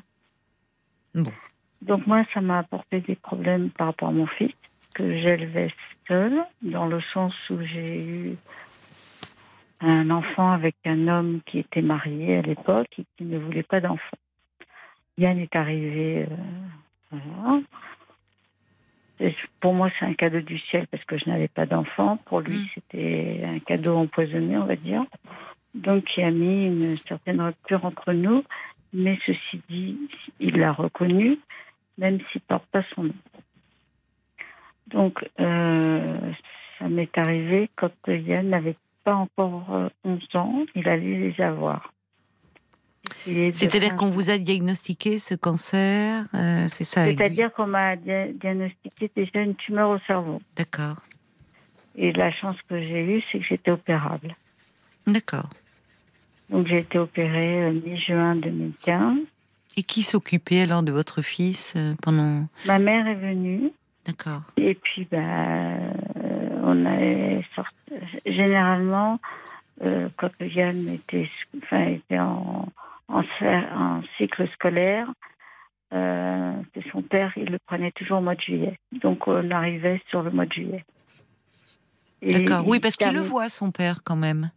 bien sûr. Et c'est important parce que moi, j'ai pas eu un père qui s'est occupé de moi. Enfin, Mm. on peut pas mélanger toutes les affaires. Mais c'est important pour moi qu'il Oui. ait une construction, qu'il ait un Bien père, qu'il ait une histoire. Oui. Parce que moi, été la chercher mon histoire. Par rapport à mon nom. D'accord.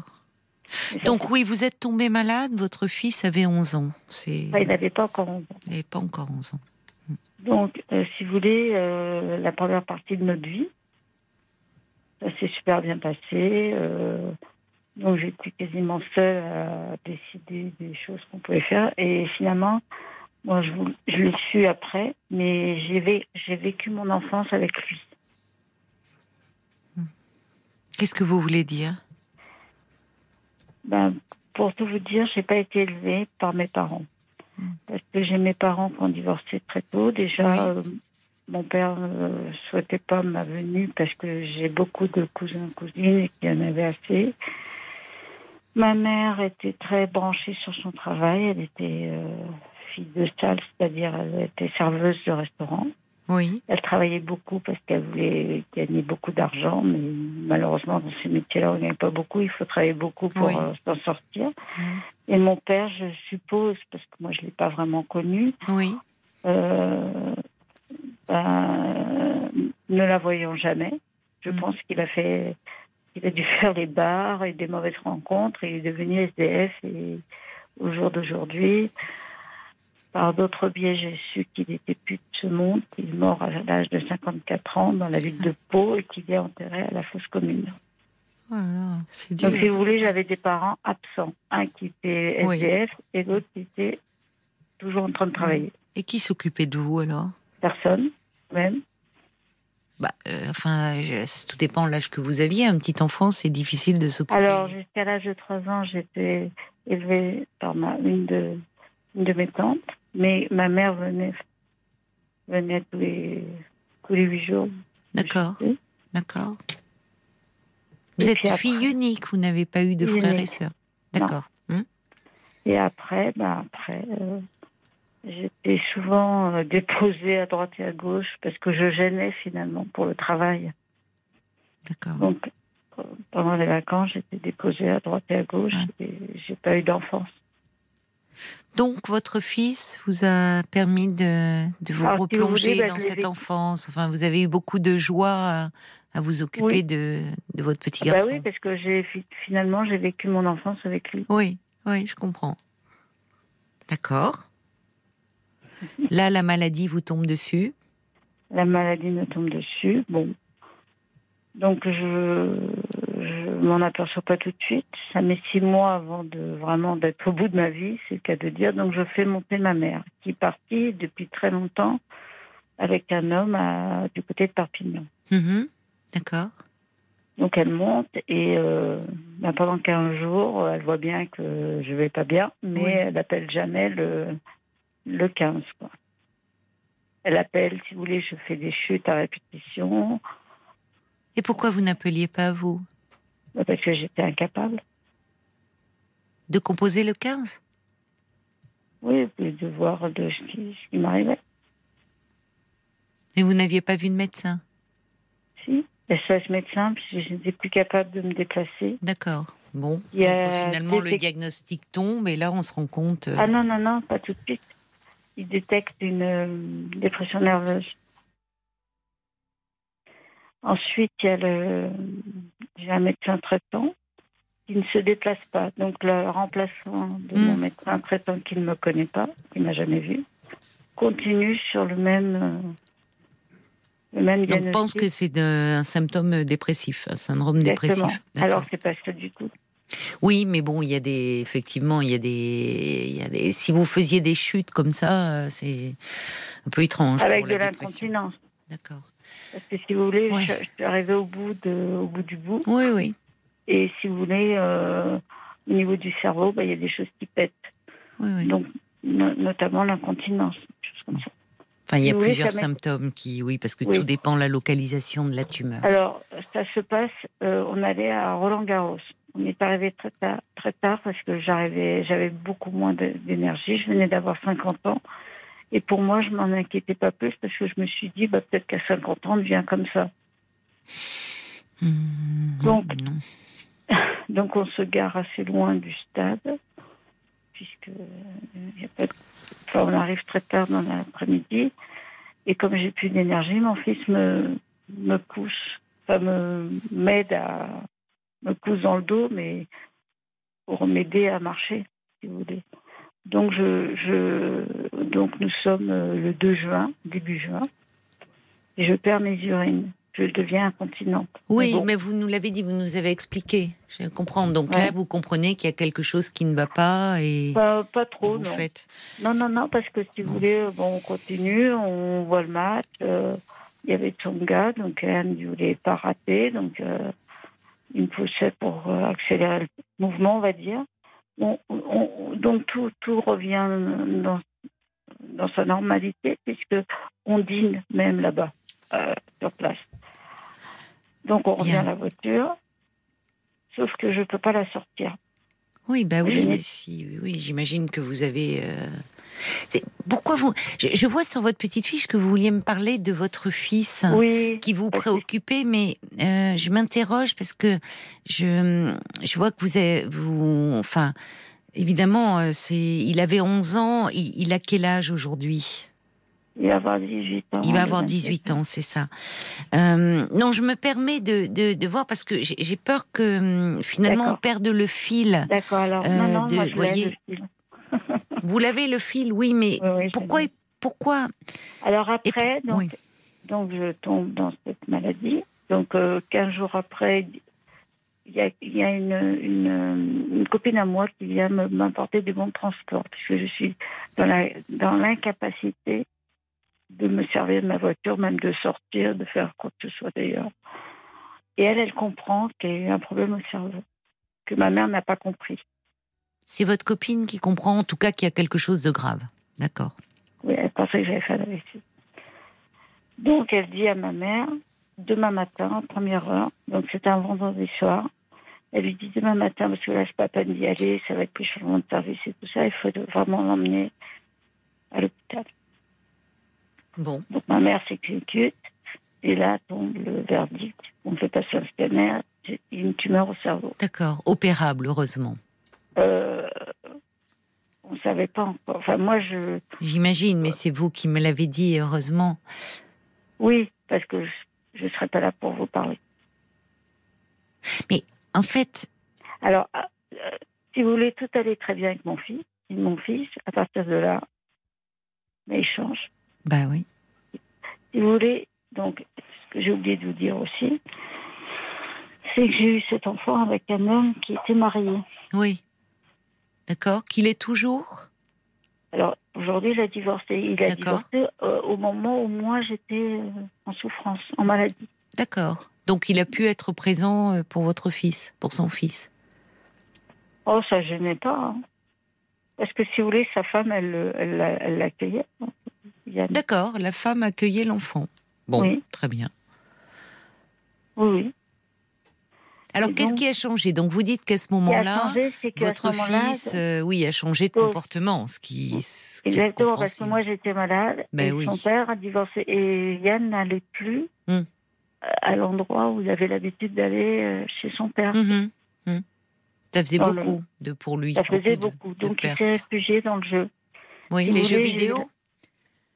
J'ai eu la mauvaise idée de lui acheter une PS4. Et, si vous voulez, c'est constituer une nouvelle famille dans les jeux vidéo. Ben oui, oui. Bon. Mais moi, je, je, n'avais pas compris qu'il était addict. Oui. Au jeu. Donc, ah si vous voulez, il est devenu très violent. C'est-à-dire que si je me permettais de fermer la machine, hmm. parce que j'avais j'avais vu qu'il avait trop joué, hmm. Il devenait violent et fou, quoi. Violent, c'est-à-dire il s'en prenait, euh, il bah, cassait des objets? À moi, oui, à moi, euh, oui. D'accord. Vous l'avez fait consulter à ce moment-là? Alors, j'ai appelé la police. J'ai fait deux mains courantes contre lui. Il avait 11-12 ans à l'époque, c'est ça? 12-13 ans 11 ans. 11 ans. Des mains courantes? Ah ouais. Oui, mais il avait besoin de soins, votre fils. Il avait besoin Alors attendez, parce que j'ai été aidée par une psy, parce que moi j'étais en soins Bah oui, vous-même, vous étiez très mal, évidemment. Et lui aussi était très mal. Et certainement très angoissé, comme vous le dites. Les jeux vidéo ont été un refuge pour lui. pour se couper de cette réalité insupportable. D'accord, mais si vous voulez, on le sait après. Sur le moment, on ne sait pas. Mais justement, le fait, enfin, vous voyez, plutôt que la police, là, pour le coup, euh, c'était des soins dont il avait besoin. Enfin. Alors, mais il a, il a, été vu par cinq personnes, euh, Caroline. C'est beaucoup, ça. Bah oui, mais si vous voulez. Est-ce qu'il a, eu un suivi? Alors, il a eu un suivi par un pédopsychiatre. D'accord, très bien. Il a eu une place. Il avait deux addictologues. Il avait un éducateur, parce que la police m'a dit qu'il était mal éduqué. Hmm. Et une psy. Et une. Ça fait beaucoup hein, pour un seul ado. Bon. Et une assistante sociale. D'accord. Très bien. Comment va-t-il aujourd'hui? Puisqu'aujourd'hui, il a 18 ans. Est-ce qu'il est toujours dans cette addiction? Est-ce qu'il a d'autres addictions? Non, non. Non. Alors, moi, j'avais, si vous voulez, il était très jeune, donc moi, comme je suis passée quand même à côté de la mort, il hein, faut dire ce qu'il est, je me suis posé plein de questions par rapport à ce que j'avais fait, ce que j'avais pas fait, où j'en étais, si j'étais prête à mourir ou pas, etc. Donc il restait plus qu'une chose à, accomplir, c'était euh, ben, la finalité de, de, de, Yann, c'est-à-dire de, finir de l'éduquer. Donc euh, aujourd'hui j'arrive, donc on a déjà j'ai fait faire des cours euh, particulier. C'est pas qu'il était mauvais, mais il avait du mal à se concentrer à l'école. Mhm, d'accord. Mais il était, il est pas mauvais. Il a toujours eu ses examens, même sans réviser. Il est. Euh, euh, qu'est-ce qu'il fait là? Il est au lycée. Alors je vais vous dire, je vais vous dire, je l'ai mis sur un chemin. Donc j'ai fait, je lui ai demandé de choisir un métier. Donc on a, c'était avant le Covid. Hein. Donc on a fait des salons. Donc il a choisi le métier de pâtissier, mais on a fait le salon du pain, le salon de la boulangerie, le salon de la chocolaterie et on a rencontré des professeurs. Et on est allé à toutes les. Oui, c'est bien.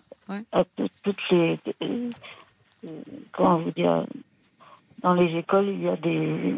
Oui, des formateurs, enfin. Des formateurs qui nous expliquent comment, comment ça va se passer. Donc, on en a fait 3-4. donc d'aller dans ces métiers de, de bouche, quoi. Exactement. Donc, on a fait 3-4. Je lui ai fait faire aussi parce qu'il était jeune, hein, il était pas, il rentrait à peine en troisième. Hein. Donc, euh, il n'avait pas 14 ans, ou il tout juste. Donc, euh, je lui ai fait faire aussi des stages. J'ai été chercher des conventions de stage auprès de la Chambre de commerce et de l'industrie pour pas que ça se passe en D'accord. très bien. Tout en continuant, vous, euh, de votre côté, vos soins. Donc, bon. Oh, vous, êtes, bien occupé de lui. Mais et, aujourd'hui, finalement, il en est où alors? Il est devenu pâtissier? Alors, il, est en train de terminer sa formation puisque ah bah, très bien. Parce que moi, c'était très important pour moi de le mettre sur des rails. Parce que demain matin, si j'ai une récidive, j'ai une chance de m'en sortir. J'en aurais pas deux, Caroline. Oui, c'était votre priorité de lui assurer un avenir. Ah bah bien sûr, de lui assurer un métier qu'il mm. aime, qu'il a mm. choisi, mm. et non subi. Vous l'avez mené là déjà. Vous voyez, quand on vous a annoncé euh, le diagnostic et, et euh, vous, avez eu très peur effectivement de l'avenir, vous, vous, étiez responsable de, de, cet enfant, et lui aussi a dû avoir très peur de vous perdre. D'où cette violence qu'il exprimait comme Mais Vous savez, euh, malheureusement, avant, avant que arrive cette maladie, oui. on était, on vivait ensemble et il me disait euh, tu, enfin, tu, partiras jamais. Mais je, moi, je, ma mère m'a beaucoup menti. Moi, je lui ai jamais menti. Et je lui ai dit non, Yann. Donc, je lui ai pris l'exemple d'une plante avec une graine qui pousse et qui, qui pousse et qui pousse et qui, qui, qui est au plus... Donc, elle a bien germé là. et après, j'ai dit, tu vois, la plante, elle, elle décroît, puis elle, euh, elle fane, etc. Et puis, et puis elle meurt. Ben, chez nous, c'est pareil et tous les êtres qui sont sur cette oui, terre. Oui, mais c'est dur pour un adolescent hein, d'entendre ça. Non, non, mais il, était, il avait 6 ans. Hein. Oh là là là là, c'est c'est bon. L'image des plantes, c'est vrai, du monde végétal. Mais eh, eh, Caroline, vous pouvez dire oh là là là là, n'empêche que ça lui a permis aussi euh, peut-être euh, d'accepter euh, ce qui aurait pu se passer. Oui, mais qui ne s'est pas passé. Non, qui ne s'est pas passé, mais heureusement pour, pour nous. Oui. Mais vous savez, moi je suis dans le monde du concert aujourd'hui parce que j'ai pas d'argent. Et pour remercier ces gens qui m'ont sorti de, de, Je fais des droits de parole. Quand vous dites vous êtes dans le monde du cancer, vous, vous êtes des, j'ai pas compris, des, des, groupes de parole? Oui, si vous voulez, j'ai fait du bénévolat. D'accord, vous faites partie d'associations Je suis au comité de Paris. D'accord. Et votre question par rapport à votre Alors, fils c'était par rapport à Yann. Donc, moi, je l'ai mis sur un, c'est important déjà de lui apprendre, faire apprendre un métier. Donc il arrive, il est toujours quand même dans le jeu, dans la violence parfois. Parce que si vous voulez, il n'est pas mûr du tout il sait pas s'arrêter. Quand on lui dit Yann, il faut arrêter. Oui, mais c'est un refus. Enfin, vous savez, je vous écoute, tout ce que vous avez traversé d'une dureté. Et d'ailleurs, vous-même, dans votre façon de vous exprimer, on sent, on sent que c'est, c'est vous. Il y a quelque chose d'assez défensif. Vous avez été tellement confronté à quelque chose de dur que euh, vous-même, par moment, vous renvoyez quelque chose. Bah oui, c'est comme ça. Oui, j'aurais pu mourir. Enfin, vous voyez, et c'est votre façon de tenir. Mais pour votre fils, c'est dur de bénir. Bah oui, c'est terrible. Parce qu'au fond, euh, lui a, vécu, euh, forcément, ça a modifié son rapport au monde, son rapport aux autres. Euh, de, c'est vous qui, il, pouvait s'appuyer sur vous, et même s'il ne le formulait pas, il a, il a eu très peur de vous perdre, et il continue peut-être à avoir cette peur de vous perdre. Et on comprend que les jeux vidéo sont un refuge. Maintenant, malgré cela, vous avez réussi euh, à travers aussi ce métier, cette passion qu'il exprimait déjà, la pâtisserie. Euh, comme vous dites, il est sur des rails et ça ne l'a pas empêché de faire des études, de d'avancer, de, de, réussir. Donc qu'il ait un peu une bouffée comme ça d'oxygène à travers ces jeux vidéo, bon, après tout, c'est un moindre mal. Non, mais maintenant, si vous voulez, je laisse mais au début, ce que je ne comprenais pas, c'est qu'il avait changé du tout au tout. Il était, il était devenu. Euh, bah, il était très mal, certainement très angoissé. Très, très angoissé, votre fils. Je pense qu'il a dû. Moi, j'ai demandé à son père s'il m'arrivait malheur, s'il le prenait. Vous savez ce qu'il m'a répondu Son père? Il m'a dit Moi, dans un an, je suis à la retraite, j'ai d'autres projets, hmm. et tu me fais un un tremblement de terre dans ma vie. Bah, C'est-à-dire que moi j'entends, euh, il y a votre celle que vous vivez, cette histoire si dure avec votre fils, où vous avez bataillé pour, comme vous dites, le mettre sur les rails. Euh, il a un métier, et vous qui de votre côté bataillez pour la vie, ça fait, c'est bien lourd. Et puis il y a votre histoire hein, derrière. Cette histoire où, au fond, euh, vous avez poussé un peu comme ça son tuteur dans un, dans un, de façon un peu abandonnique. Et il y a aussi tout ça qui ressurgit. Et là aussi, j'entends d'ailleurs ce besoin de reprendre tout ce parcours et ça serait bien, j'espère d'ailleurs qu'à travers ces groupes de parole, alors je ne sais pas si vous les animez, mais que vous, vous puissiez aussi trouver un peu, comment dire, une respiration et peut-être essayer si c'est possible de vous alléger un peu. Moi, ma respiration, je chante. Je suis choriste. D'accord. Oui, en effet. Là. Donc, je, je, la prends là. Bon. Mais on sent, c'est, il vous portez, il y a le poids de, évidemment, avec ce que vous avez traversé aussi à votre, votre histoire, le fait que, euh, ce qui est une façon pour vous de supporter peut-être l'inacceptable, de dire au fond, quand euh, vos mots, le cancer, on n'en guérit pas. Bon, je vais pas revenir là-dessus. J'ai pas envie de. Heureusement, il y a des cancers dont on guérit. Euh, heureusement, mais il y a quelque chose pour vous de finalement euh, vivre avec cette idée que ça peut s'arrêter, ce qui est aussi. Mais de toute façon, ça s'arrête pour tout le monde, Caroline. Oui, mais mais bien évidemment. Mais à un moment, il y a quelque chose. C'est peut-être ce qui vous permet, vous, de vous accrocher, de vivre, comme vous dites, de vous bonifier, de vous accrocher plus à la vie, de, la, d'en profiter d'une certaine façon, plus intensément, mais j'entends quelque part derrière euh, aussi quelque chose quand même de plus douloureux.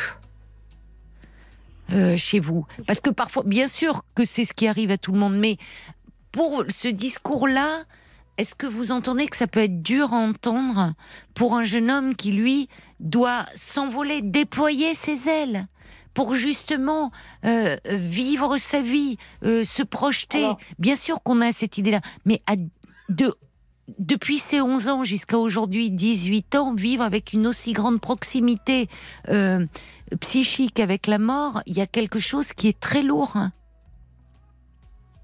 Vous voyez, c'est pas forcément. Euh, la mort fait partie de la vie, hein, Caroline. Non, mais Bon, vous, c'est devenu votre euh, refuge. Bien sûr que ça fait partie de la vie, mais on peut pas élever, enfin, on peut pas transmettre à ses enfants. Il y a, des âges pour cela, et en tout cas, malheureusement, de par votre histoire, vous avez dû y être, vous y avez été confronté bien malgré vous, et vous avez fait face avec courage. Et vous avez eu à cœur de transmettre cela avec votre enfant. Mais derrière cela, moi j'entends quand même un poids. Bien sûr que la mort fait partie de la vie, mais en même temps, pour pouvoir à un moment se jeter dans la vie, l'empoigner comme on pourrait le faire à 18 ans, déjà les, enfin, avec tout ce qu'on vient de traverser, cette pandémie, ce, vous, la maladie derrière, vous voyez, il faut aussi trouver des, des moyens un peu de, de s'aérer, de s'alléger. Sinon, c'est pas vivable. Si vous voulez, jusqu'à jusqu'à ces 11 ans, on a bien profité de, de son enfance, on va dire. Là, après, ça a commencé à, être différent parce qu'il y a eu la maladie, mais parce que plus ça avançait, plus l'école était importante et qu'il fallait vraiment. Euh, on n'avait plus la même insouciance qu'avant. Dans le sens où, bon, il faisait ses devoirs, etc. Oui, mais c'est vous qui n'aviez plus cela. Et lui aussi, par ricochet. Bien sûr, malheureusement. Et c'est ça que j'entends, moi, dans ce poids. C'est-à-dire que vous, pour surmonter, c'est ce qui vous a aidé à, tenir, de dire que oui, finalement, vous n'avez pas euh, édulcoré les choses. Vous avez regardé ce qui, pour, ce qui pouvait arriver en face, mais ça a été finalement quelque chose qui vous a aidé à vous battre. Pour vous, ça a été un moteur. Pour votre fils, lui, ça, peut être aussi par moments un frein. Vous voyez, c'est-à-dire que... Euh, je sais pas comment. Je vais vous lire un message. Il y a Jacques qui dit votre fils a certainement été très marqué par votre maladie. Vous avez une bonne intuition de l'accompagner dans une vocation artisanale, une passion professionnelle. Ça peut être un excellent moteur de vie et de développement. Mais on sent quand même, il ajoute une certaine forme de, rigidité, entre guillemets, qui, qui, vous a aidé, enfin cette apparente dureté, qui vous a aidé à traverser les épreuves. Mais qui, peut créer une petite distance, y compris avec votre fils, parce que bien sûr que la mort fait partie de la vie, mais on peut pas vivre, même, même si vous, je le comprends, mais on peut pas avoir ça en tête tout le temps, sinon on n'arriverait plus à vivre. Vous, c'est ce que... Ben Justement. Ben non. Moi, je, je... Mais pas un jeune, pas un jeune. Vous pouvez pas transmettre ça à un gamin qui, qui, doit déployer ses ailes, encore une fois, et s'envoler. Il, il a suffisamment, vous savez, je pense qu'il a suffisamment conscience de ça, et qu'il a dû avoir suffisamment d'angoisse et cette peur de vous perdre, Sophie. Il le sait. Il le sait, il fait face avec ça. Et lui aussi a dû grandir plus vite, malheureusement.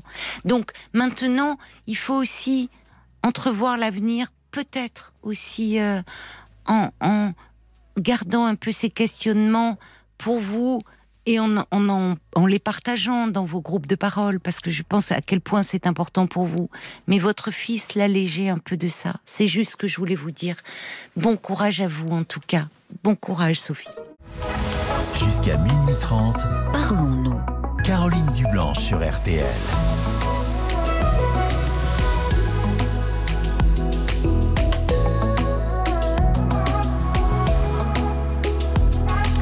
C'est la suite euh, de Parlons-nous. Pendant une demi-heure encore, vous pouvez appeler euh, le standard au 09 69 39 10 11 si vous désirez euh, me parler. des réactions au témoignage de, Sophie. Il y a Brigitte qui dit la mort fait partie de la vie. Oui, bien sûr mais c'est un peu abstrait, un peu détaché, et cela gomme, ou en tout cas ne tient pas suffisamment compte du ressenti euh, de, de votre fils. Peut-être aurait-il euh, besoin davantage euh, de, pouvoir lui aussi mettre des mots sur ses angoisses.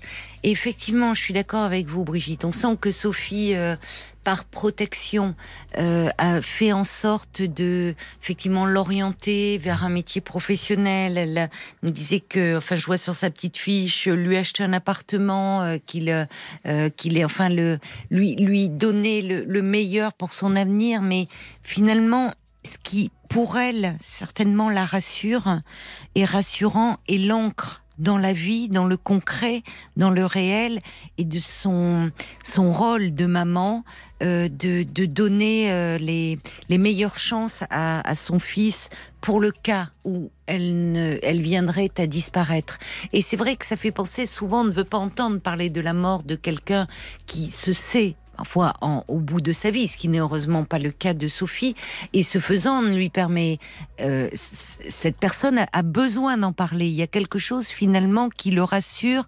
Cette forme d'acceptation lui permet de se sentir mieux.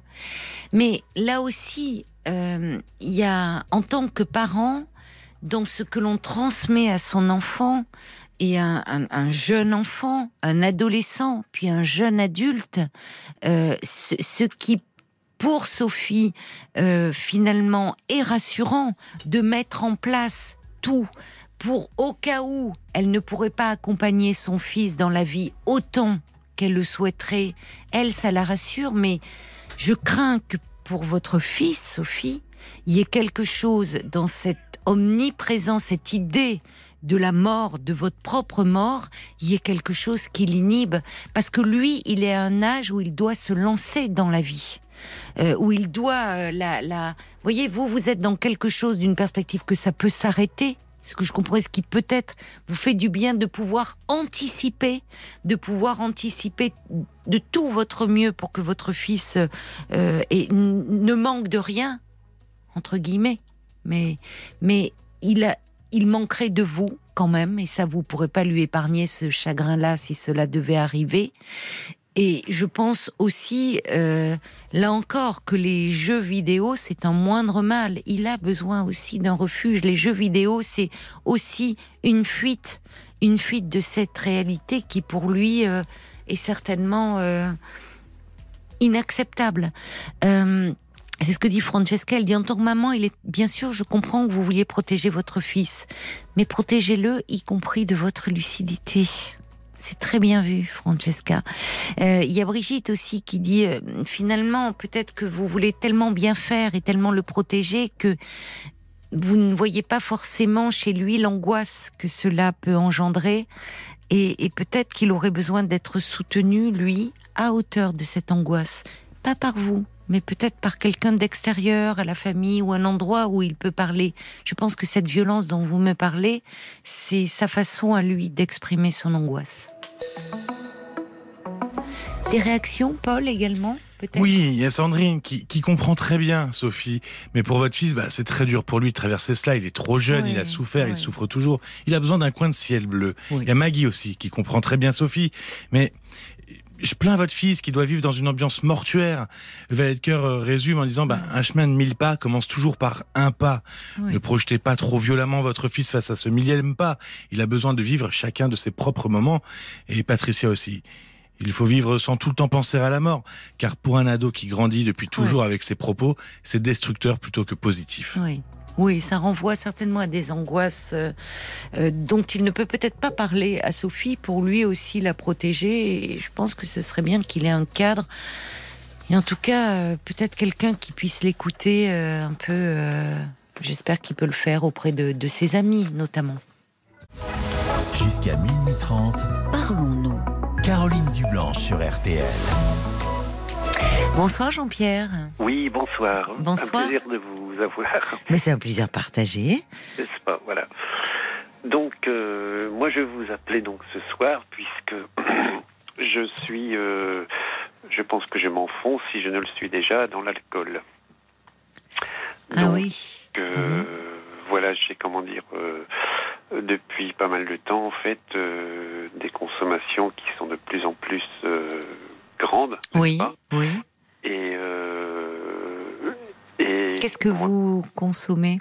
Alors en fait, j'ai un alcool mondain tout à fait raisonnable. Hein. Lorsque je suis en, réception, euh, je bois du vin et tout ça, même s'il est arrivé quelquefois que j'ai des, comme je pense un petit peu tout le monde, des, fêtes un peu plus arrosées.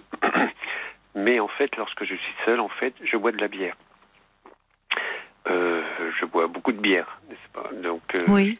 je, bois. bon, je crois que ça doit être du en pack que je, que je compte ça, c'est 6-7 litres de bière, n'est-ce pas? Ah oui, euh, oui c'est beaucoup. Forcément qu'il arrive que le matin, euh, le matin, ce soit très dur. Oui. Il m'est arrivé de me mettre en danger un petit peu par rapport à mon travail. Euh, je sais qu'il est arrivé quelquefois de, qu'un collègue me dise le lendemain que je n'étais pas tout à fait au top de mon travail. Donc, euh, hmm. Vous pensez que certains se doutent de quelque chose Je pense, oui. Je pense, je pense que certains se doutent de hmm. quelque chose. Alors forcément, je suis assez lâche, comme euh, je pense euh, quelqu'un qui boit de l'alcool pour en parler à mon médecin. vous voulez dire que vous n'en parlez pas à votre médecin? Je n'en parle pas.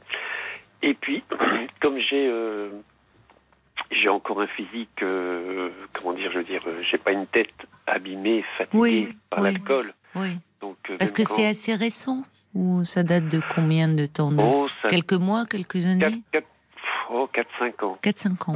C'est lié à un événement particulier dans votre vie, un changement, non, alors quelque je sais chose que Depuis l'an dernier où j'ai ma mère qui a eu des problèmes de santé, tout ça, mmh. j'ai mmh. une tante aussi, donc j'ai été je pense que lorsque j'allais les voir, un peu inquiet pour oui, Oui, oui, Lorsque j'allais les voir, il m'est arrivé de consommer de l'alcool parce que euh, ça me, parce que voyez-vous, ce qui est assez bizarre, c'est que je ne bois pas quand je vais mal, mais c'est quand je vais bien, et, ça me donne une euphorie en supplémentaire.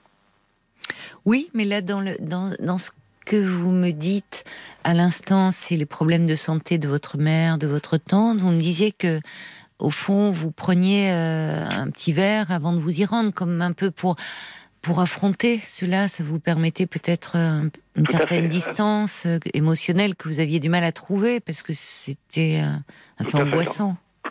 Alors, comme vous dites un petit verre, non, c'est parce que c'était du genre un pack de bière avant d'y aller. Donc, Donc, vous voyez, là vous dites, c'est, je bois quand je suis bien, mais au fond, vous étiez anxieux à l'idée d'aller. Euh, tout, tout, tout, à fait. Ça, ça, veut peut-être dire oui, en effet, comme vous dites, que comme je suis mal, je, je, je, reprends un peu d'alcool pour que ça me. Alors, mal, tout dépend, c'est ça, comment on qualifie le, le, le mal-être. Mais euh, ça peut commencer par, euh, par de l'anxiété et une façon de se. Il y a des gens d'ailleurs qui commencent pour se donner un peu d'assurance, un peu de, vous voyez, qui consomment de l'alcool avant euh, un rendez-vous parfois important, enfin quelque chose pour se donner un peu d'assurance. Tout à fait. Mais ça m'a amené des fois, vous savez, à, à prendre des pas des décisions ou des rendez-vous euh, pris dans l'euphorie. Euh, oui. Des rendez-vous que j'oubliais le, le, lendemain et, oui. qu'on me rappelait et tout ça. Donc dans le travail, vous voulez dire? Tout à fait. Oui, c'est ça. Oui, tout à fait. Alors, il est vrai que là, donc, je suis content d'arriver à la retraite dans deux mois, mais j'ai un petit peu peur justement de, comme de ne plus avoir d'obligation le lendemain, de, de, de, de, lire, mais ma foi, c'est pas grave si je bois ce soir. Euh, mais j'ai encore le, comme mettons ce soir, j'avais une répétition de théâtre et tout ça, donc je me devais d'être sobre. Donc, euh, oui, donc voilà. Donc euh, en, général, donc je, je, je, bois un soir, le lendemain je me remets. Mmh. Et euh, ben, le surlendemain, ben, tout va bien, donc euh, donc je rebois ma foi parce que euh, parce que ça me met dans un état de, de, de comment vous expliquez ça, de d'euphorie, voilà, d'euphorie, d'euphorie, voilà.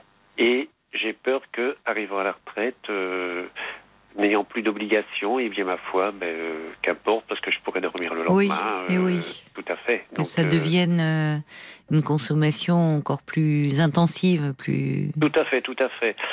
Alors, euh, euh, vous allez être à la retraite quand? Pardonnez-moi, je vous interromps. Fin juin, fin juin, fin, juin. c'est ça, vous m'avez dit.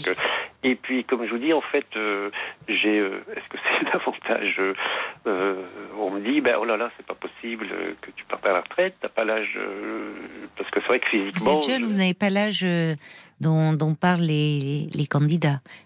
C'est-à-dire que physiquement, je, je physiquement, je suis pas marqué. Voilà, suis pas vous avez commencé tôt oui, j'ai commencé à 16 ans, donc je pars en ah, retraite. Oui, euh, oui, parce que vous n'avez pas encore 60 ans.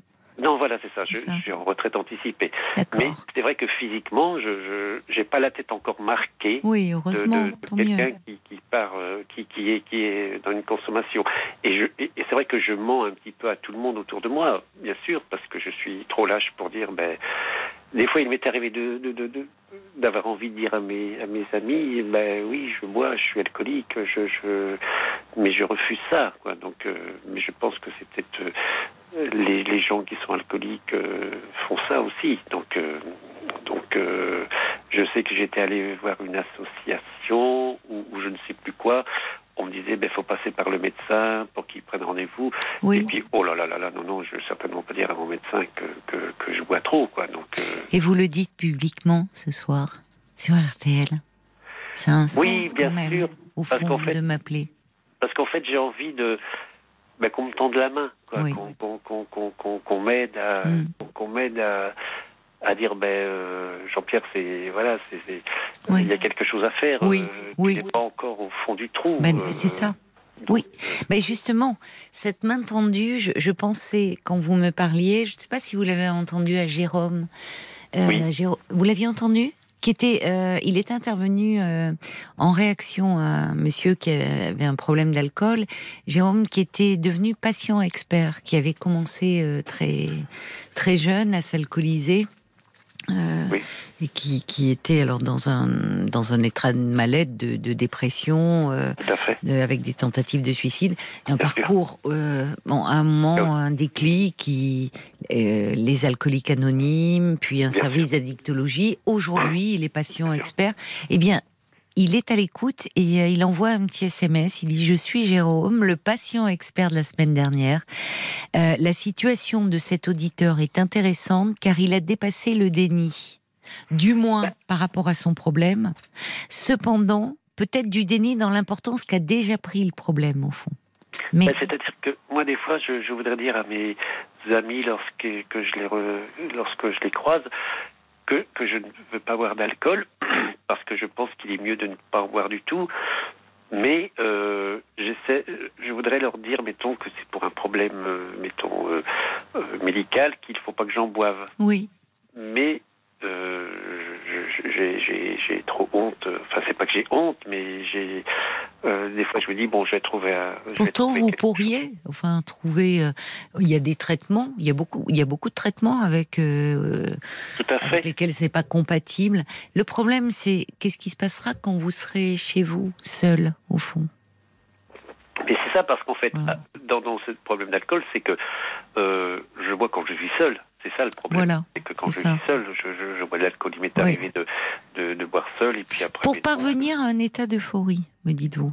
Voilà, c'est ça. Et il m'est arrivé dont j'étais seul et tout ça, et puis euh, je prends mon téléphone parce que voilà, et puis euh, j'appelle mes amis ceci cela, j'appelle un peu n'importe qui, je je, euh, je, je, parle, je parle, je je prends des rendez-vous euh, que j'oublie. Hein. mais c'est vrai qu'il m'est arrivé de me mettre en danger euh, quand même euh, au niveau, comment dire, de la circulation. Hein. Donc, ah oui. je pense que si je m'étais n'avez jamais été arrêté, mais non, euh, je sais pas si c'est pas une chance, hein. c'est peut-être pas une chance en fait. Oui, finalement, comme si ça mettrait des limites que, qui sont un peu compliquées pour le moment. Parce qu'au fond, ce que vous recherchez pour le moment, il y a, vous dites, il y a cet état d'euphorie. C'est ça, c'est ça, c'est ça. Cet état où tout paraît léger, vous êtes bien. Mais c'est que justement, il y a besoin de vous alléger au fond.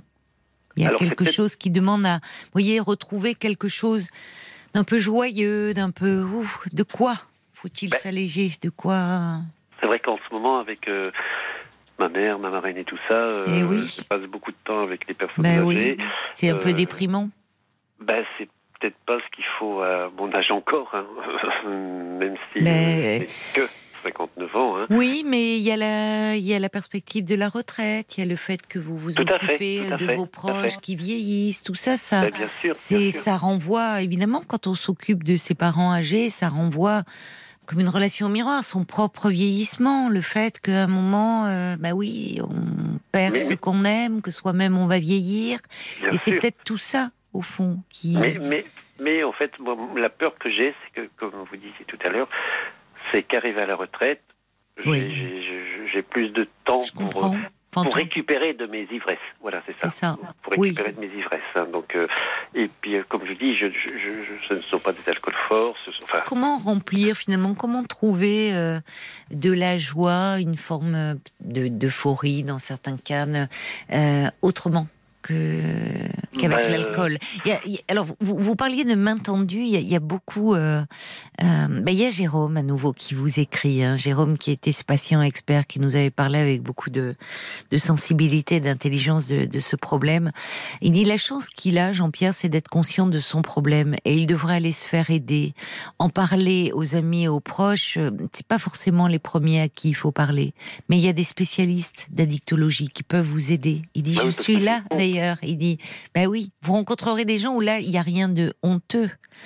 Euh, c'est ce que disent, c'est ce que dit Francesca. Avec les alcooliques anonymes, il n'y a aucune honte possible. Dans un service d'addictologie, il n'y a aucune honte possible. Mais, sauf la peur de rencontrer, mettons, quelqu'un que je connais. Ben oui, mais quelqu'un que vous connaissez. Si vous le rencontrez aux alcooliques anonymes, ça veut dire qu'il vient aussi pour euh, parce que lui-même a cette difficulté-là. Je comprends, je comprends, oui. Euh, il a cette... Donc il va pas aller en parler partout, c'est que lui-même a trouvé la force, le courage de pousser la porte, et que peut-être ah justement quelqu'un que vous connaissez, ben, vous voyez, on connaît les gens sans les connaître, et que peut-être vous, vous gagneriez en intimité dans une relation à l'extérieur. Parce que je, je, suis tout à fait conscient qu'il y a des gens qui, qui sont alcooliques euh, dont ça se voit physiquement. Oui. J'entends ça. Vous tenez au fait que ça ne se voit pas. C'est intéressant ça. Euh, mais il y, a beaucoup de gens qui s'alcoolisent et ça ne se voit pas. Ben voilà, c'est ça parce que bon, je considère, sans être prétentieux, que vous, ben, vous pouvez donner le change. Mais le problème, en fait, et c'est ce qui peut d'ailleurs renforcer le, mécanisme de déni qui est très souvent à l'œuvre. Euh, on peut toujours donner le change aux autres, mais à soi-même. Et puis je, pense que il peut arriver, excusez-moi, euh, que, que des fois, euh, euh, même si on donne le change, il arrive qu'on peut voir forcément que vous êtes alcoolisé, même si même si vous donnez l'échange, il y a forcément les yeux, les. Mais c'est surtout pour vous finalement, il y a quelque chose. Vous dites il y a des réveils qui sont bien difficiles. Oh là là, oui, oui, oui, oui. Et comment finalement, justement, peut-être tant que vous n'êtes vous n'êtes pas tombé dans quelque chose d'encore trop profond et que vous faites preuve de il n'y a pas de complaisance. Vous cherchez pas à vous justifier. Enfin, je trouve même vous vous cherchez pas à dire ah oui, je vis quelque chose de lourd. Vous dites non, moi je bois quand je suis bien. Euh, et du coup, je bois bah, parce que je recherche cette euphorie. Bon. Oui, oui. Euh, peut-être parce que vous avez besoin de légèreté actuellement dans votre vie. aussi. Oui, c'est tout à fait que ce que vous vivez à, côté est lourd. Donc, vous savez, au-delà de l'alcool, on est amené à parler de beaucoup d'autres choses, au fond. Et un peu à parler de soi. Et ça peut être une façon de retrouver, euh, au fond, une source de joie, de légèreté par rapport à cette période qui s'annonce de la retraite. Qu'est-ce que vous allez pouvoir en faire? Finalement de cette retraite oui, oui, parce que voyez-vous, des fois il est arrivé que ben, le matin tout va bien, oui.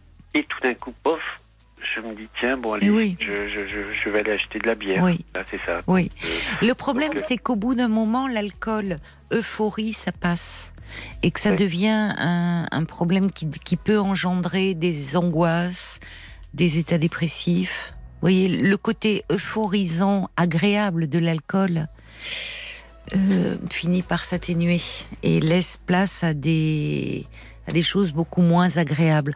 En tout cas, beaucoup d'auditeurs euh, qui disent que vous êtes d'une grande franchise, vous êtes très clairvoyant, que cet appel, c'est les premiers pas, au fond, de quelque chose, et de ne pas avoir peur des pas suivants, et d'en parler à votre médecin. Je sais que vous avez besoin d'en parler. Des fois le lendemain, je, sais très bien que si je ne vais bien, c'est que du coup il y, a le besoin d'alcool. Mais oui, j'entends. Donc il y a une dépendance qui est là. C'est ça le problème. Parlez-en à votre médecin. C'est un bah, premier pas. Jean-Pierre, je vais devoir vous laisser parce que on arrive à la fin de cette émission. On est en direct. Je dois rendre l'antenne. Mais donnez-moi de vos nouvelles dans quelques temps. Merci de m'avoir D'accord. Donnez-moi de vos nouvelles. Je vous embrasse. Voilà, c'est fini euh, pour euh, cette semaine. Je vous souhaite un excellent week-end en compagnie de Georges Lang. Et puis, euh, bien sûr, on aura le plaisir de vous retrouver lundi avec toute la petite équipe.